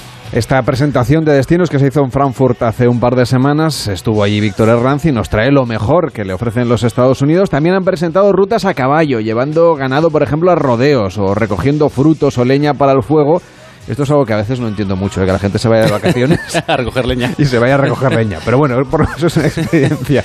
Y muchas eh, experiencias distintas en destinos como, por ejemplo, Fort Worth en Texas, eh, en una oficina que preside, por cierto, Ron Jameson. Desde luego, pero también tienen bueno, pues otro tipo de actividades como náuticas, también eh, deportivas en campos de golf, ex- excursiones de, de pesca de altura, eh, alquiler de charters o kayaks para recorrer esos maravillosos pantanos, marismas, islas, fuertes españoles, degustaciones de todo tipo de mariscos, hoteles, resorts, spas. La verdad que están invirtiendo un montón de dinero en mejorar todos los servicios y bueno, pues eh, preparar eh, los estados que han sido también un poco dañados por el paso del huracán Ian, en los estados del sur, para que la próxima temporada esté todo, todo listo. Por cierto, aprovechamos para mandar un saludo a nuestros amigos de las oficinas de Florida, Carolina del Sur y Carolina del Norte, que bueno, tienen mucho trabajo por delante todavía. Una oferta que sin duda es rica, es sostenible para unos viajeros que, por cierto, cada vez, claro, están más concienciados, estamos más concienciados con que el impacto medioambiental de nuestra actividad como viajeros sea pues lo mínimo posible y deseosos también de experiencias únicas, pero que sean sobre todo, Víctor, eco-friendly. Desde luego, y no solo ya en los destinos, sino bueno, pues en toda la cadena de valor del viaje, como pues hay gente que apuesta por los motores eléctricos de los aviones o el uso de los de esos combustibles eh, fósiles eh, más renovables, están dispuestos a, a los viajeros a pagar un poquito más para viajar mejor y sobre todo contaminar menos, como nos comentaba Rob Torres, que es el vicepresidente senior de Expedia. a real interest in sustainability, uh, Un interés real en sostenibilidad, inclusividad y accesibilidad son las tendencias de los europeos específicamente. Hemos descubierto que el 69% de los consumidores europeos buscan opciones sostenibles. No solo destinos sostenibles a los que viajar, sino opciones sostenibles sobre cómo llegar. ¿Es la compañía aérea sostenible? ¿Los hoteles llevan a cabo prácticas sostenibles? the hotel they're going to stay at. Are they providing sustainable practices or living up? Lo que vemos cuando estudiamos a estos viajeros es que el 48% de ellos elegirían un destino sin importarles si es más caro, si este apoya a las comunidades locales, incluso siendo este más caro.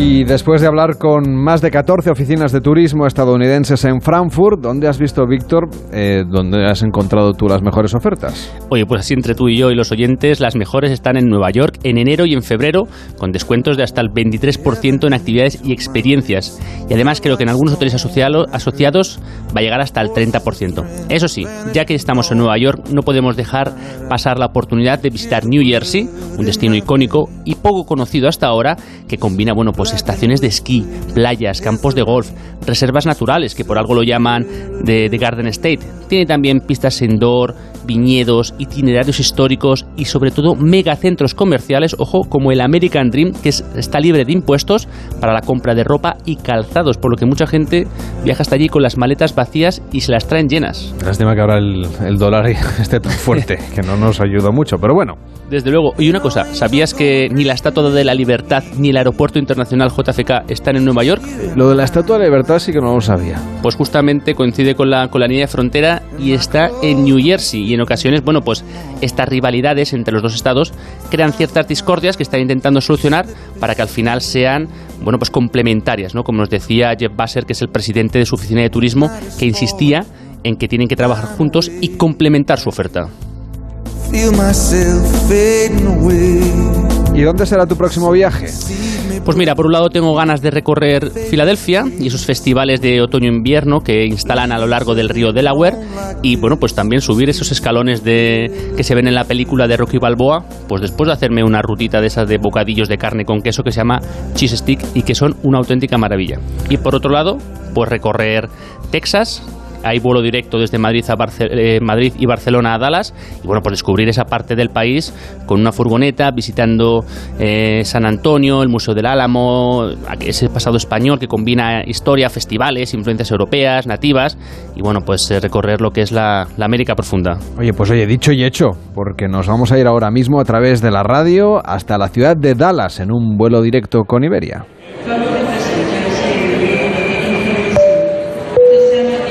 Es una ciudad rica en cultura, en historia, en experiencias culinarias. Aquí además se encuentran los mundialmente famosos Dallas Cowboys y es la ciudad donde la hospitalidad sureña se mezcla con ese toque tejano de la cultura del Texas Horse Park.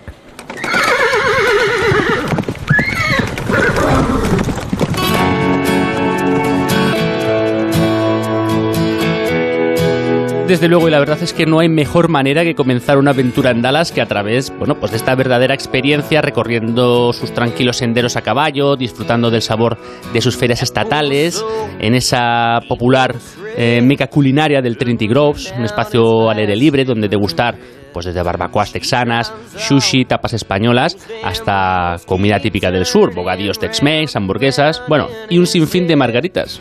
Aquí además no te puedes perder, no puedes dejar de visitar sus sitios históricos, aprovechar las compras sin impuestos, como nos contaba Víctor, en sus grandes centros comerciales, o deleitarnos en los antiguos callejones llenos de blues tejano como nos comenta Liliana Rivera, directora senior de turismo de Visit Dallas. Es un callejón del blues que narra la historia y la contribución de Dallas al blues tejano. De aquí salió Blind Lemon Jefferson y precisamente pasas por una calle que está preciosa, llena de murales, en donde cada artista representado en cada mural hay tres calles con música en vivo, los mejores lugares para probar barbecue, eh, una eh, cervecería, artesanal, la más popular, Deep Beer.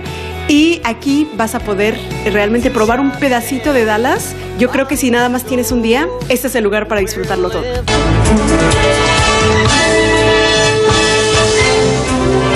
Creo quizá muchos oyentes de Dallas lo que conozcan era la mítica serie de televisión. Cuando llegamos a este destino, en realidad lo que nos encontramos son sorprendentes propuestas artísticas de arquitectura que nos presentan una ciudad bastante diferente de lo que vimos hace tantos años ya, por cierto. Desde luego, y es que las la música, las películas, bueno, pues te pueden ayudar a reconocer ciertos destinos cuando, antes de ir a visitarlos, ya sea por la influencia del séptimo arte, por el marketing.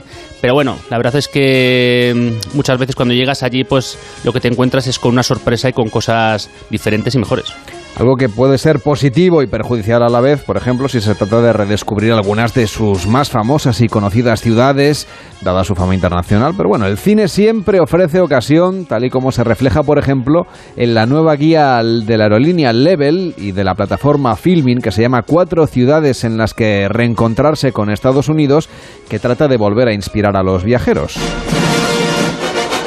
Es una nueva guía de viajes para redescubrir Nueva York, Boston, San Francisco y Los Ángeles a partir de las localizaciones de reconocidas películas en las que se incluyen míticas como Manhattan o Love Story.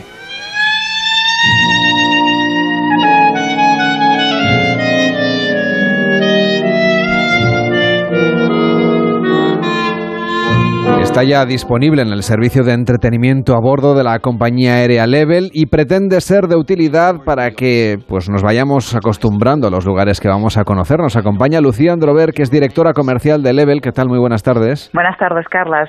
Y gracias por invitarnos a participar de este momento con Gente Viajera. Bueno, muchísimas gracias. Level es la aerolínea de bajo coste y largo radio de IAG, con base en Barcelona vuela sin escalas a Nueva York, a Boston, a San Francisco y a Los Ángeles y de hecho es la única línea aérea que conecta de forma directa Barcelona con estas últimas tres ciudades. ¿De qué se van a beneficiar los viajeros que usen esta guía que pretende pues, crear puentes entre el cine, los viajes, Estados Unidos, España? Así es, Carlos. Estamos muy contentos de poder acercar eh, pues a nuestra clientela mm, a estos eh, destinos tan emblemáticos. Y por esto hemos querido crear esta guía junto con Filming, eh, que es un relato ¿no? de, lugares emblemáticos, eh, de sitios donde la gente va a poder descubrir la ciudad desde un prisma distinto y acompañado de la mano de, películas eh, de, pues, pues, tan conocidas y de directores tan conocidos como pueden ser David Lynch o, la película Spotlight. Al final lo que hemos querido y, y, lo que lo que pensamos es que los viajes son un, un dinamizador cultural y qué mejor, ¿no? De que poder inspirar a nuestra clientela a viajar de la mano de, de las películas de esos destinos. Redescubrir destinos a través de ese relato y localizaciones cinematográficas y acompañando a los viajeros a puntos, bueno, pues como la Biblioteca de Nueva York y con películas clásicas. Una manera sin duda, bueno, pues muy, muy, muy singular de, también de recuperar ese tipo de viajes más pausados y con otro sabor más auténtico, ¿no? Así es, y todo surgió cuando, cuando la gente no podía viajar, cuando realmente eh, recibíamos ¿no? esas preguntas de, de, de, nuestra clientela que nos decía cuándo vamos a poder viajar y notábamos ya desde, desde ese momento esas ganas ¿no? de inspirarse, de, de también tener ese momento para poder revivir ¿no? el estar en las ciudades. Y por eso creamos de la mano de Filming, con, eh, creamos una colección en Living in America by Level, en donde ya la gente pudo empezar a visitar o a previsitar eh, ciertos destinos. Y claro, y una vez ya se pudo viajar otra vez, pues y tanto y, viendo no la, acogida que tuvo esta colección, pues decidimos editar y crear esta guía que está disponible tanto en nuestra página web como, eh, como en nuestros aviones. Claro, y es verdad, es, es el poder volver, el poder ir, visitar y revisitar ciudades como Nueva York, porque al final mucha gente que viaja a Nueva York ya no va por la primera por primera vez, pero sí que busca el estar allí de una manera distinta, ¿no? Y, y probablemente tener esa, esa, ese paseo un poco más calmado, diferente, huyendo también de los estereotipos ¿no? que muchas veces acompañan a Nueva York y, qué mejor ¿no? que poderlo hacer con estas guías. Que por cierto la experiencia ya empieza a bordo porque tienen ustedes un nuevo servicio de entretenimiento en el cual pues vamos a poder disfrutar de películas y series y documentales también para hacer el viaje un poquito más liviano porque son destinos de largo radio y poder disfrutar ya de esa experiencia incluso ver algunos de los lugares que luego vamos a visitar a través de las películas. ¿Cómo es ese catálogo que van a ofrecer a los viajeros de Level? En, el, en, Level cuidamos eh, mucho la experiencia a bordo. Eh, pensamos que, que nuestra clientela no merece tener ese trato, ese trato cálido, esa experiencia cercana y sobre todo muy, eh, muy apoyado en, la digitalización, ¿no? En, que la tecnología esté a la disposición de nuestra clientela. Entonces, para eso tenemos un catálogo de, de, de, películas que vamos renovando habitualmente y en donde intentamos también cubrir las necesidades de, de, cada uno de nuestros clientes. ¿no? Tenemos 314 asientos y 314 personas distintas ¿no? y, que, y que tienen gustos diferentes. Entonces, allí sí que intentamos pues, eh, pues, pues que todo el mundo se pueda sentir reflejado con, con alguna película, con alguna serie, con algún podcast que pueda encontrar. Y si no fuera el caso, eh, contamos además, además con una plataforma de Wi-Fi en donde nuestra clientela se puede conectar uh, con el Wi-Fi a bordo y estar surfeando o estar uh, siguiendo redes sociales o aquello que más le apetezca. Al final lo que queremos es que, es que cada persona pueda viajar a su manera gustos y destinos muy diferentes, ¿no? Que digamos podría abarcar desde la racionalidad, digamos, de la costa este al hedonismo un poco de la costa oeste. ¿Qué diferentes perspectivas presentan a los usuarios de la guía y bueno, qué podrán descubrir esos viajeros que viajen a una u otra costa? Claro, es que la, Estados Unidos merece merece muchas visitas, ¿no? O merece muchísimos viajes. Eh, para darte algún ejemplo, ¿no? Cuando cuando hemos enfocado eh, pues la ciudad de Los Ángeles, Um, quien, quien, piensa en Los Ángeles tiene en mente no Hollywood, ¿no? Esa, la meca del cine o, esa visión, ¿no? De la, de la playa de Venice Beach con pues la gente paseando, haciendo haciendo skate.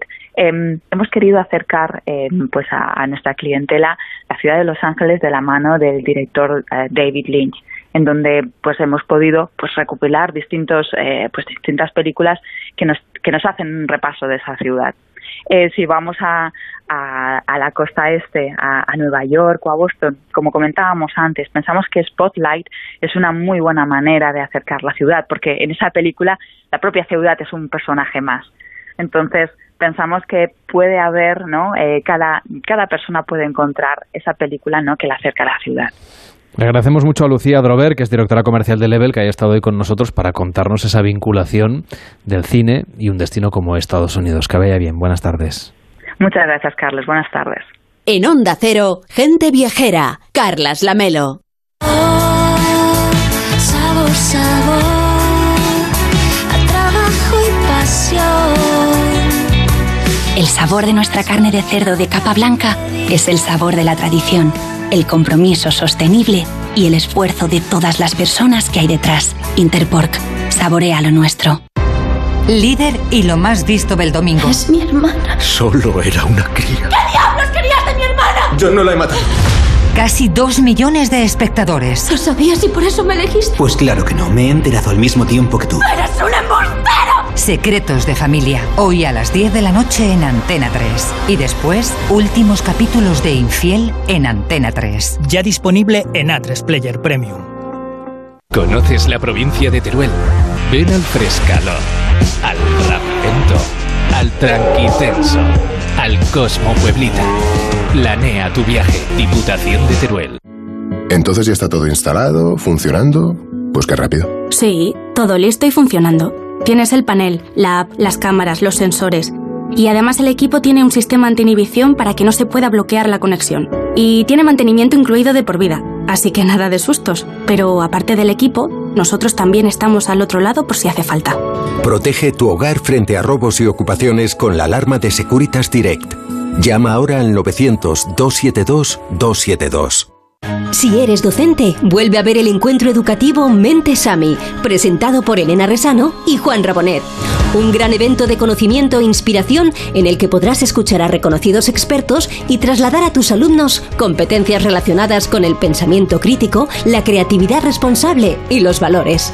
Vuelve a ver esta primera edición en mentesami.org. Fundación A3 Media. Hagamos juntos una sociedad más crítica y libre.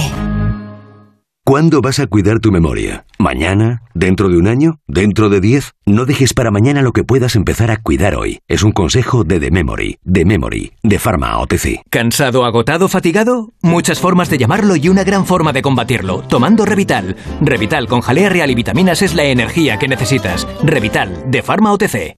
Navidades, me hubiese perdido Navidades. Hacer una tortilla, una paella, haberme sentido abuelo. ¿Imaginas no haber vivido estos últimos 30 años?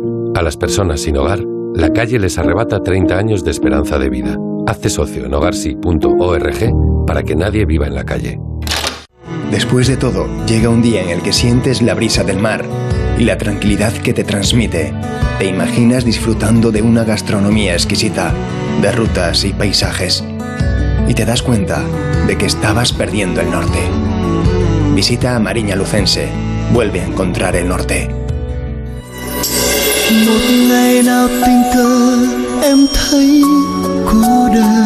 Gente Viajera, el programa de viajes de Onda Cero con Carlas Lamelo.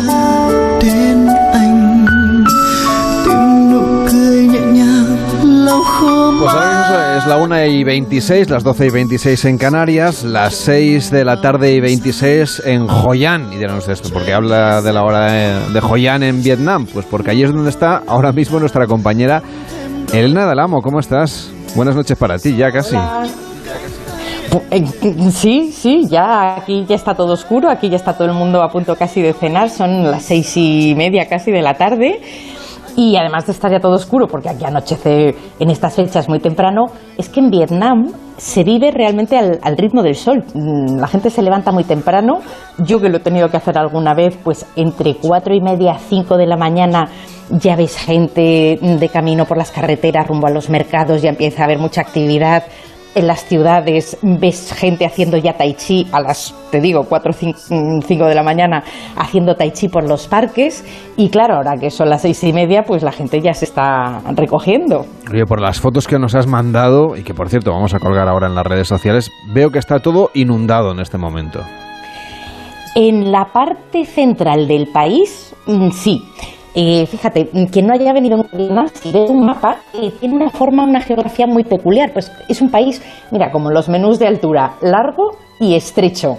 Tan largo, tan largo que de norte a sur tienes eh, unos 1.600 kilómetros. Entonces, claro, el clima es muy distinto en una zona o en otra. En esta parte central eh, es un clima monzónico y la verdad es que cuando no te pilla un monzón te pilla el otro, porque uno sopla de abril a septiembre, el otro de septiembre a marzo, entonces siempre, mm, cuando uno viene a Vietnam siempre tiene que contar con que puede llover, pero lo de ayer eh, ha sido bastante excepcional, ha salido en todos los periódicos, no veas la que se lió, está pues eso, eh, hoy ha mejorado la cosa porque aquí como tienen cierta costumbre, pues ya han limpiado bastante los caminos, pero a los todavía relativamente pocos extranjeros que andamos por aquí, y bueno, pues a, a mí, por ejemplo, nos tuvieron que sacar en barco del hotel Madre de la mía. ciudad de Hue, que es donde estaba, sí, sí, en unas barquitas, en una Zodiac, por donde las carreteras, por donde normalmente pasan los coches, las motos, las bicis, pues nos tuvo que sacar una barquita porque pasaba un tifón cerca. eh, al final se ha desviado, o sea que hoy nos ha dado una tregua, hemos podido llegar a, a An Eh, ayer pudimos llegar a Hoi An sin problema, pero se ha tirado dos días lloviendo de lo lindo y claro, estaba todo, todo mm, tremendo de, de barro, de lodo, los ríos desbordados. Sí, importante. Al final se ha quedado en una depresión tropical. No, no- el, el tifón no ha llegado a tierra y nos hemos librado bastante. Tú estás en realidad en el centro del país, Elena. Sí, sí, sí. Estoy ahora mismo en la, en la ciudad de Hue, que no es una ciudad mm, particularmente bonita porque fue muy bombardeada durante la guerra de Vietnam. Entonces los edificios son casi todos nuevos. Pero mm, ayer, que estaba en Hue, pues pudimos visitar mm, casi todo el, el patrimonio que se conserva. Te digo, la ciudad de Hue no es muy bonita, pero conserva muchísimo patrimonio histórico porque fue la última capital imperial antes de la guerra y del gobierno comunista que, sucedió a la guerra y que siguen teniendo hoy. Entonces se conservan por allí varias de tumbas de los últimos emperadores vietnamitas que son Tú piensas en un cementerio, no se te ocurre visitarlo, pero es que aquí son como parques descomunales, con lagos, con templos budistas.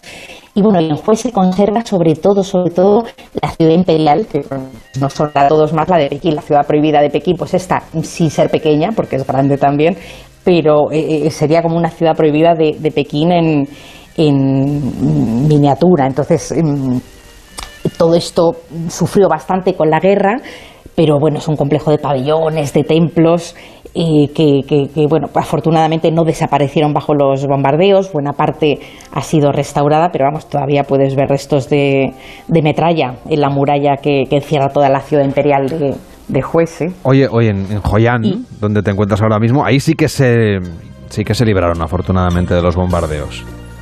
Sí, afortunadamente se libraron de los bombardeos y gracias a eso es con diferencia, Carles, la ciudad más bonita de Vietnam, porque si vas al norte tienes que ver Hanoi, que es una, a ver, bonita no, pero es muy interesante y es muy divertida, es una ciudad muy loca que hay que verla sí o sí. Tienes que ver la bahía de Jalón, que está en el norte también, que es como la postal eh, más bucólica y más conocida de todo Vietnam. Y tienes que ver las tribus de las montañas de Sapa, que allí eh, Vietnam tiene 54 minoría- minorías étnicas y casi todas se concentran en las montañas de Sapa, que están casi casi ya en la frontera con China, y es para donde me voy yo mañana.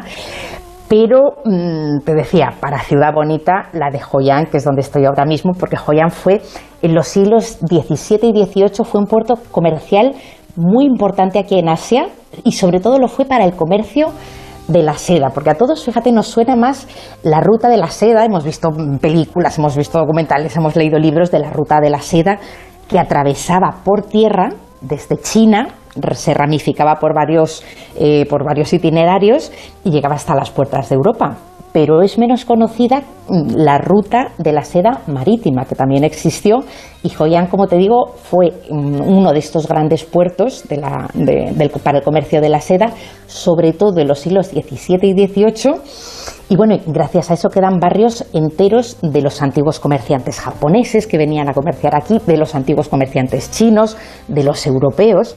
Entonces, pues como afortunadamente esta ciudad se libró, y ya es un milagro porque todo Vietnam sufrió los bombardeos de una manera tremenda, Hoi An se libró y, gracias a eso pues cons- conserva todo este patrimonio. Siguen en pie estas- estos cientos de casas centenarias de madera de teca con una solera tremenda a orillas de un río que ayer evidentemente estaba todo desbordado, pero vengo de caminar ahora mismo por allí. Mm, Aquí va todo rápido, ya han limpiado, ya se puede caminar por todas partes y vengo ahora mismo de allí, de, de- callejear por todo este entramado de calles antiguas de este antiguo puerto comercial que bueno está repleto ahora de, de tiendas donde tienen pues la mejor artesanía de Vietnam. Y muchísima, muchísima fuerza de las sastrerías. Un día nos tienes que contar ¿eh? cómo hacerse un traje a medida ahí en esa zona de Asia. Elena del Amo, muchísimas gracias por acompañarnos. Disfruta de Vietnam y nos vemos muy pronto ya por aquí, por España. Un fuerte abrazo. Otro para vosotros. Hacemos una pausa en Gente Viajera y a la vuelta vamos a pasear por la Catedral de Salamanca. Gente Viajera, el programa de viajes de Onda Cero con Carlas Lamelo. Desde el 17 de octubre, protégete doblemente ante la gripe y el COVID. Si tienes más de 60 años o perteneces a algún grupo de riesgo o eres personal sanitario y sociosanitario, pide cita en tu centro de salud o punto de vacunación. En la web de la Comunidad de Madrid podrás informarte del plan de vacunación de refuerzo de la gripe y el COVID. Comunidad de Madrid. Manolo, ponme un vino. ¿Qué te pongo? ¿Un No, no, no sigas. Quiero un vino de Madrid, que estamos en Madrid y son excepcionales. Pues tienes razón. Marchando, un vino de Madrid. Denominación de origen Vinos de Madrid. www.vinosdemadrid.es. Son nuestros y son únicos.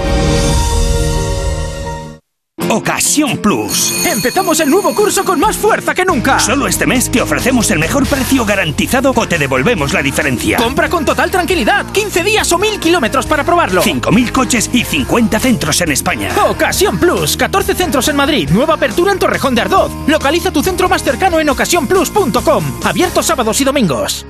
La pareja que más triunfa en las madrugadas. Lady Gemma Ruiz, buenas noches. Muy buenas noches, José Luis Salas. ¿Todo listo? Todo. Actualidad, entretenimiento y compañía. Lo que toca ya es ir abriendo el kiosco de prensa. Vas a jugar al Comecocos con Gemma Ruiz. Vamos con ello. Esta es la radio para la España de trasnocha. No son horas. José Luis Salas y Gema Ruiz. De lunes a miércoles a la una y media. Los jueves a las tres. Y siempre que quieras. En la web y en la app de Onda Cero. Te mereces esta radio. Onda Cero. Tu radio. No son horas.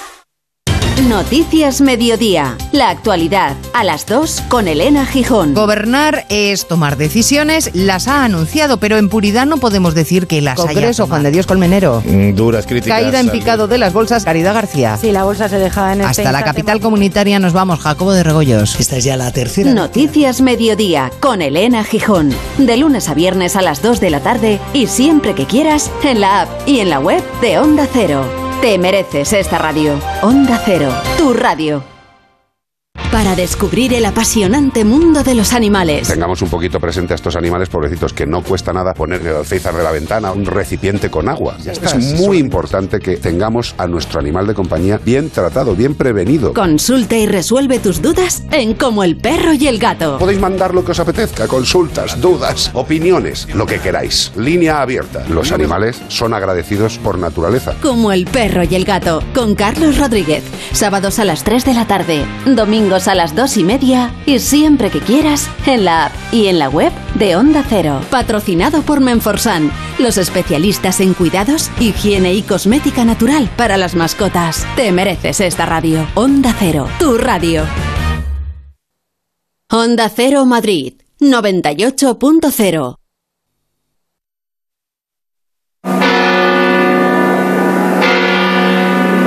Dicen que hoy vamos a subir muchas escaleras. Estamos en el interior de la Catedral de Salamanca. Nos acompaña Ana Alonso Martín, que va a ser nuestra guía en este viaje. ¿Qué tal, Ana? ¿Cómo estás? Oye, cuéntanos la disputa que hay en Salamanca sobre si hay una, dos, que era lo que yo tenía entendido. Hay quien dice que hasta tres catedrales. A ver, exactamente cuántas catedrales tenéis. Bueno, pues exactamente solo tenemos una catedral, porque una catedral está eh, organizada por, por un obispo que, que rige la catedral en la ciudad de Salamanca, que no en la provincia, tan solo contamos con, con un obispo. Lo que sí tenemos los salmantinos son dos templos que popularmente reciben el nombre de Catedral Nueva y Catedral Vieja. Entonces, nos dicen que la visita esta que realizamos, que es nocturna, tiene unas cuantas escaleras. A ver, ¿por qué hay tantas escaleras? Hay alrededor de unas 2.000. Que ni acabamos de empezar, hemos subido 20, yo creo. 199, pero que ahora te suena un poquito mejor. Ah, sí, sí, sí. Eh, Es una visita nocturna en la que decimos que empezamos en el suelo, pero terminamos en el cielo. Por eso nosotros no hablamos de subir, hablamos de ascensión. Un poco muy vinculado con esta idea de un lugar santo en el que estamos, ¿no? Claro, sí, porque independientemente de las creencias de cada persona, no, pues estamos en un templo sagrado. Ahora mismo, ¿dónde estamos? Ahora estamos en la sala del alcaide. Eh, mira, nosotros creemos mucho en que los espacios se transforman ¿no? en función un poco de la, de la vida y las necesidades de la gente. Y este espacio eh, ahora hace honor a la música. Puedes ver estas pequeña, eh, esta pequeña instalación con partituras musicales. Pero en el siglo XII esta era la estancia del, alcal- del alcaide. ¿Y el alcaide quién era? El jefe militar de la Catedral Fortificación. Y este espacio, como lo ves, no existía. Esto era una pequeña terraza desde la cual el alcaide observaba el nervio central de la ciudad en caso de posible ataque. Lo que vemos aquí sí que son unas buenas vistas. A ver, ¿qué es lo que estamos viendo? Exactamente. Eh, y si esta pared que ves aquí eh, estaba, estaba abierta, esta ventana que tienes a, a tus espaldas estaba cerrada porque no era conveniente mezclar la batalla con la oración. Pero cuando dejó de ser objetivo militar, se cerró esta pared y se abrió esta ventana desde la que observamos el hermosísimo retablo de la Catedral Vieja de Salamanca. Vamos a seguir subiendo escaleras, ¿te parece? Vale, me parece bien. En Gente Viajera hemos recorrido la Catedral de Salamanca durante una visita nocturna, una experiencia de ascensión que nos llevará a lo más alto de este imponente edificio.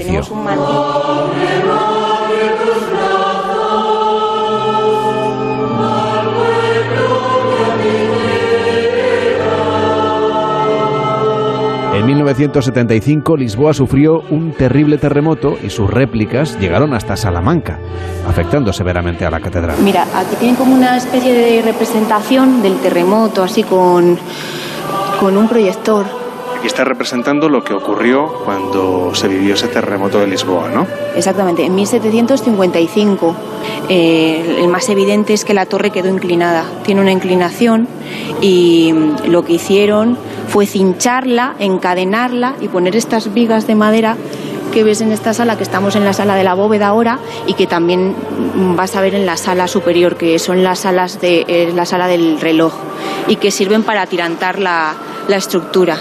Parece un poco increíble, ¿no? Que solamente con estas cuatro vigas de madera, que son troncos de árbol, eh, se pueda sostener una torre no solo tan alta, sino además dañada por un terremoto. Y luego lo que pasa es que no sé si has visto que no se observa muy bien a simple vista la inclinación. Eh, es que hay un trampantojo, hay un pestillito perimetral que disimula la inclinación, ¿vale? Te lo voy a enseñar en, en, este patio de aquí, que es el patio de la Torre Mocha, y lo vas a ver perfectamente cómo está la inclinación. Creo que de manera casi simbólica siguen comprobando una vez al año que está todo en su sitio. Sí, sí, efectivamente, sí, sí. Y aquí en este lugar, además de los actos religiosos, obviamente, también vivían unas familias. Sí, vivían hasta 1970, hasta hace relativamente poco. Vivían los, los campaneros, los sacristanes, los relojeros y los mariquelos. ¿Conoces la figura de mariquelo? Son los que se encargan ¿no? de, de estar seguros de que está todo bien. Pues sí, se encargaban del mantenimiento de la catedral. Había campaneros que recibían el nombre de mariquelo, pero fueron es, fue la primera familia que subió a, a, ver el estado en el que se encontraba la torre después del terremoto Lisboa. Por eso en Salamanca tenemos una tradición que en vísperas al 1 de noviembre Ángel Rufino, que es un folclórico, sube a, a lo más alto de la torre, que mira, te voy a enseñar aquí unas imágenes, porque llegaban hasta ahí. Eh, se, se, bueno, pues se pone unos arnés y sube por la bóveda. Trepa, digamos, por la fachada y mm. por la bóveda. Uh -huh, por la bóveda y cuando llega a, lo, a, la cima, pues soltaba una paloma y, y, tocaba una canción con, porque iba vestido con, va vestido con el traje regional salmantino con, eh, y con una flauta y un tamboril.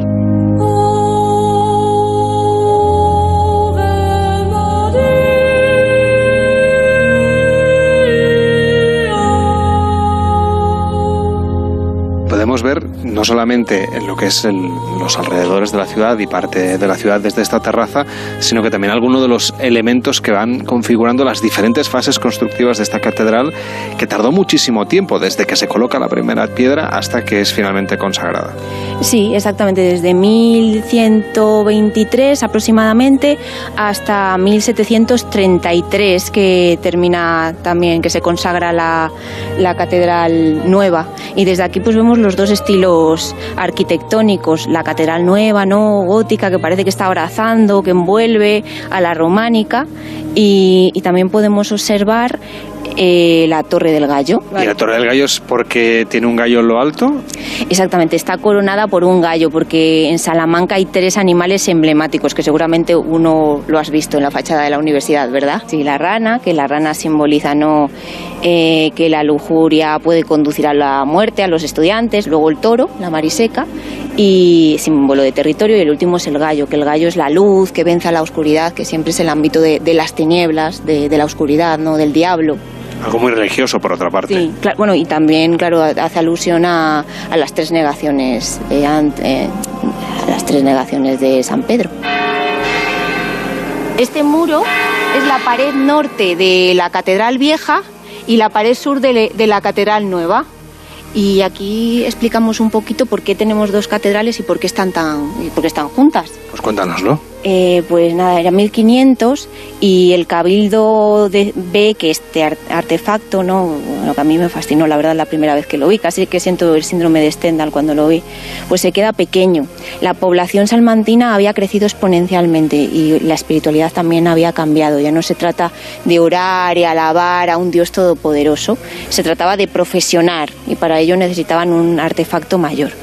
Piden ayuda a, a los reyes católicos, abren las arcas, la primera piedra se coloca alrededor de 1513 y bueno, y aquel día cuentan que en el cabildo dos grupos, uno que decía, viva lo nuevo, viva lo nuevo, y crees que quería hacer con la catedral vieja. Deberían querer tirarla abajo, ¿no? Exactamente, y utilizar la piedra, que era muy típico para seguir construyendo la nueva. Y otro que dijo, "Ch, momento, si hay una guerra, si nos quedamos sin dinero. Y uno, eh, hay autores que señalan que en aquel momento Salamanca era el centro del mundo. Todo el mundo que tenía algo que decir o algo que hacer venía a esta catedral y el recibimiento, como no, pues se tenía que hacer en algún lado y se hacía en la catedral vieja. Y otros eh, autores señalan que se estaba luchando una guerra contra Juana la Beltraneja y que en caso de ganar Juana no nos daría ni un maraveri para seguir construyendo la nueva. Se mantiene a un coste, porque hoy no os he enseñado el dibujito de la sala del alcaide, pero aquí no sé si puedes observar que se han comido el cruce- una parte del crucero de la parte izquierda y luego si has pasado de la nueva a la vieja, has notado como un retranqueteo, ¿verdad? Pero bueno, a pesar de estas cosas, no me digas que esto no es como un libro de fantasía, que va del siglo XII al siglo XVIII. Y aquí explicamos los dos estilos arquitectónicos, el románico, como os he dicho, que a pesar de ser bóvedas apuntadas, son bóvedas pesadísimas, los muros se ven aquí no espectacularmente enormes, las ventanas muy reducidas y la estructura defensiva, al igual que, que los castillos, las saeteras, los merlones, las almenas y esa pequeña campanita que ves ahí, que era la utilizada por el alcaide para llamar a la defensa.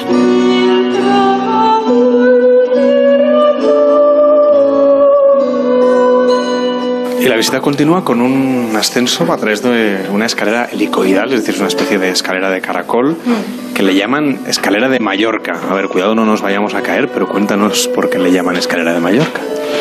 porque hay otra que es muy parecida a esta en la lonja de, de Mallorca. Y esta escalera, como ves, pues se caracteriza principalmente porque no tiene núcleo central y fue realizada por, por Gil de Ontañón. Hemos hablado mucho de la catedral, pero desde esta terraza de Anaya se puede ver una parte muy importante de la ciudad. Cuéntanos, a ver, ¿qué edificios tenemos a nuestro alrededor? Bueno, pues mira, primero esta terraza se llama Terraza de Anaya porque justo aquí abajo está la Plaza de Anaya, que a su vez recibe el nombre del Palacio de Anaya, que, que la tenemos enfrente. Por ejemplo, te puedo contar que, que esta terraza, esta plaza se la debemos al general Thibault, al eh, jefe, del milita- eh, jefe francés de, la Guerra de la Independencia que, mm, que, bueno, que ocupó el Palacio de Anaya y había unas 300 casas y un cementerio. Y como no podía ver desde el palacio la catedral, mandó tirar las casas y mover el cementerio del lugar. Bueno, esto es- esta es una casa, esta es una plaza eh, muy racional, muy neoclásica, que pega muy poquito con el urbanismo de, la ciudad, pero sin embargo nos proporciona unas vistas muy bonitas de la catedral, ¿verdad? Aunque puede inducir a error, porque parece que la puerta principal es la del astronauta, cuando la puerta principal es esta que tenemos aquí ya justo debajo. La puerta principal siempre está ubicada poniente y la cabecera oriente. Oye, ¿qué crees que buscan más los turistas, al astronauta o a la rana? Hombre, pues yo creo que eh, el astronauta es muchísimo más sencillo que encontrar la rana, ¿no? ¿Tú qué opinas? ¿Has encontrado la rana tú? Sí, sí, sí, sí, en otra la- visita. no- pero no te han dado ninguna pista, la has encontrado así. Pues No recuerdo si llevaba algún, algún libro que lo explicara, alguna guía de viaje, pero sí, sí. O quizá había algún grupo que la señalaba y no lo recuerdo exactamente. Porque te iba a decir, entonces es que eras muy buen estudiante, ¿no? Porque eso es la, también un poco la significación que tiene el encontrar la, la rana. En el astronauta, en cualquier caso, y para aclararlo, que nadie piense cosas raras de que Mm. eh, los escultores veían el futuro, sino que es una cosa muy, muy reciente. Sí, es una pequeña broma del cantero, ¿no? Que hace poco pues añadió esa figura en, en simbología que el hombre ha pisado la, la luna. two, one, zero. Running.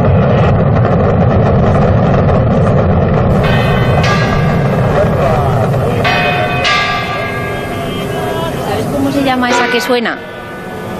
¿Cómo se llama? Esa se llama María de la O. ¿Tiene nombre la campana? sí, las campanas tienen nombre. Sí. Tiene verso y todo esa campana. A ver, ¿y sabes cómo es? Dice, me llamo María de la O, 100 quintales peso. Si no te lo quieres creer, ven y cógeme a peso. Creo que no, ¿eh? que lo dejo para otro día. Pesa alrededor de una tonelada y algo, así que mejor que lo dejes para otro día. ¿eh? Oye, vamos a seguir con las escaleras, ¿no? Sí. Vamos a subir ahora a la sala del reloj.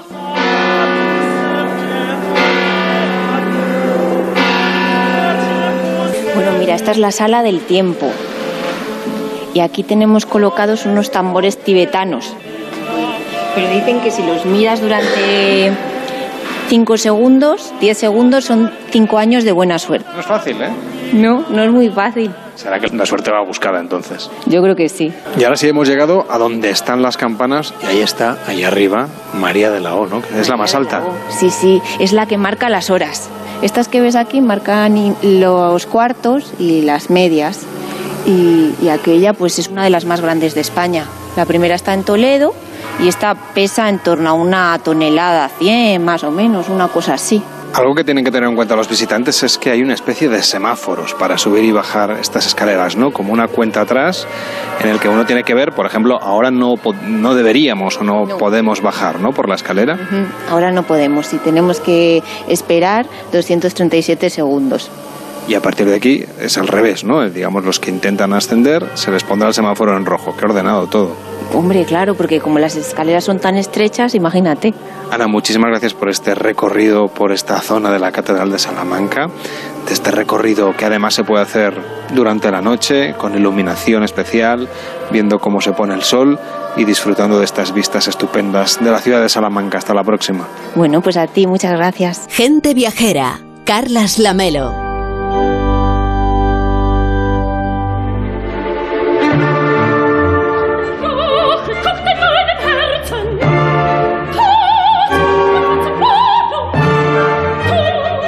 Y dejamos la Catedral de Salamanca y nos vamos a otro templo de la música, porque el miércoles de la próxima semana comienzan las celebraciones del 50 aniversario de un edificio que más allá de su valor arquitectónico y funcional es todo un símbolo, un símbolo de la ciudad de Sydney, de toda Australia, de hecho la Casa de la Ópera de Sydney, que vamos a recorrer ahora con Mariano López. Buenas tardes. Muy buenas tardes, Carles, ¿qué tal? A ver, un aniversario, 50 años de uno de los edificios más icónicos del mundo, seguramente se cumplen en realidad el año que viene, pero el próximo miércoles van a empezar el calendario de eventos porque lo van a ir celebrando así paulatinamente. ¿Cómo van a ser estas primeras celebraciones? Sí, sí, no, se lo toman en serio y, y, la temporada de celebraciones arranca justo un año antes, el miércoles 19 de este mes de octubre, el próximo miércoles.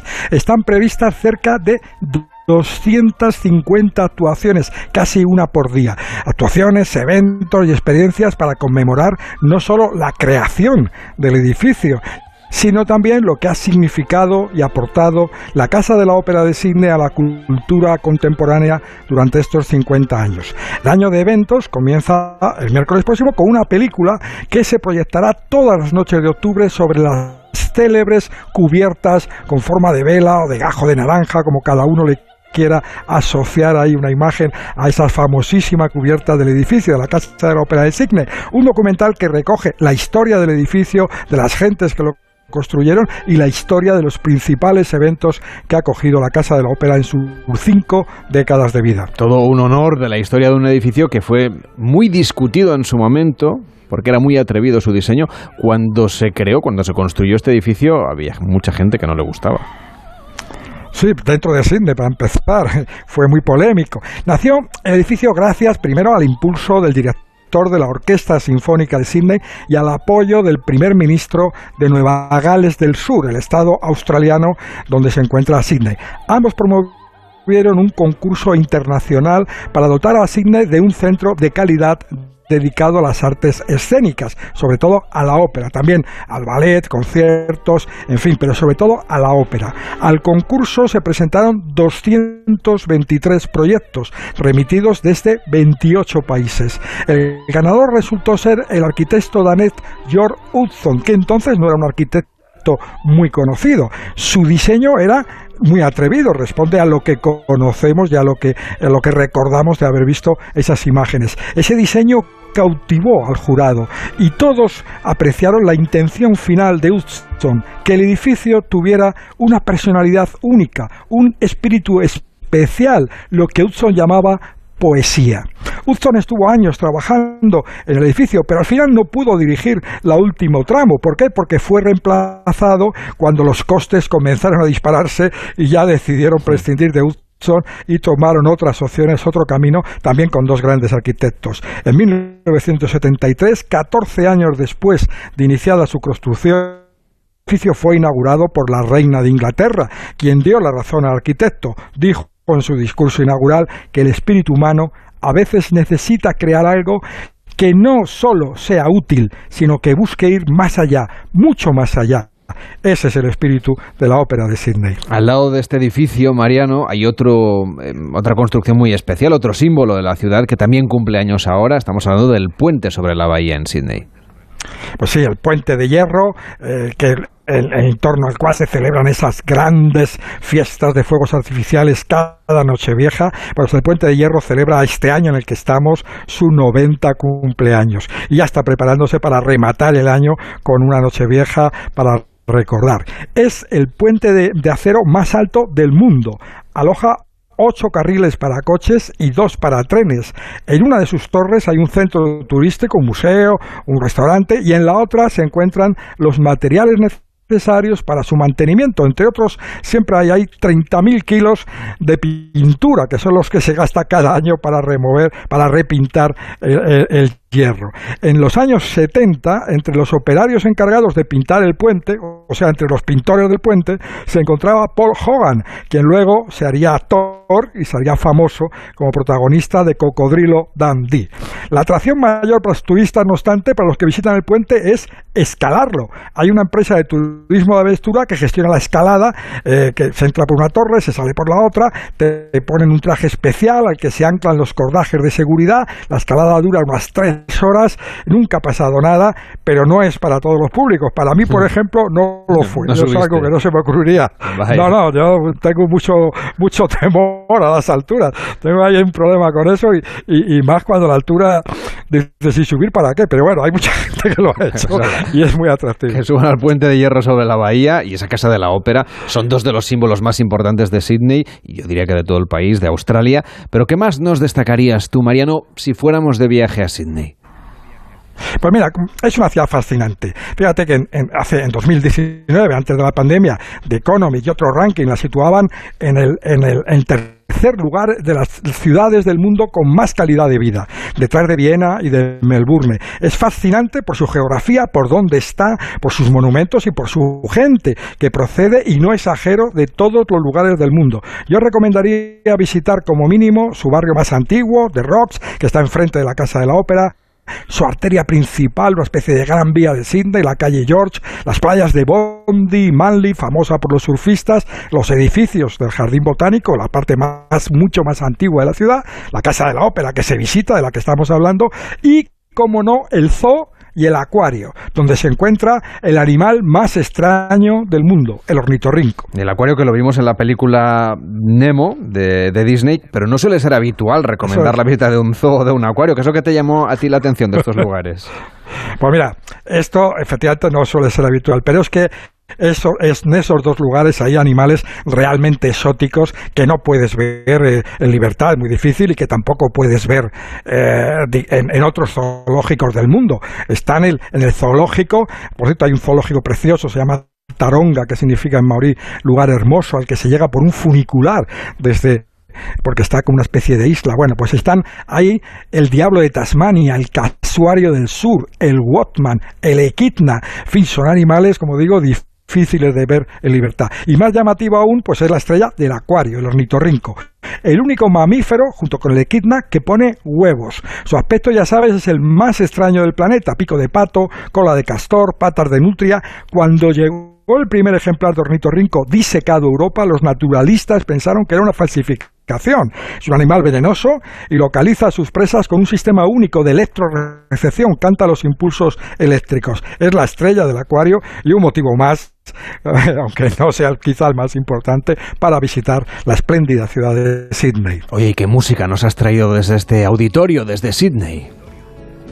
Pues mira, la música de uno de sus intérpretes más queridos, Geoffrey Gurrumul, un cantante ciego, aborigen, nativo de una isla del noreste de Australia, que actuó muchas, muchas veces en la Casa de la Ópera acompañado por la orquesta titular falleció cinco años, cantaba en la lengua de su clan, la lengua Yolnu, canciones que por lo general hablan de su amor por la tierra, por sus ríos, por su selva. Actuó con grandes estrellas, muy respetado en Sydney y en otras de una grabación con Sting, cantando a dúo, uno en inglés y otro en Yolnu, un éxito del primero, el famoso Every Breath You Take, una preciosa canción para soñar con el viaje a Australia, Carles. Gracias, Mariano. Feliz fin de semana. Cuídate mucho. Feliz domingo, vaya. Feliz semana, Carles. Feliz domingo. Volvemos el próximo fin de semana desde el Monasterio de Santa María la Real, en Nájera, en La Rioja, y haremos gente viajera en directo. Empieza Noticias Fin de Semana con Juan Diego Guerrero. Son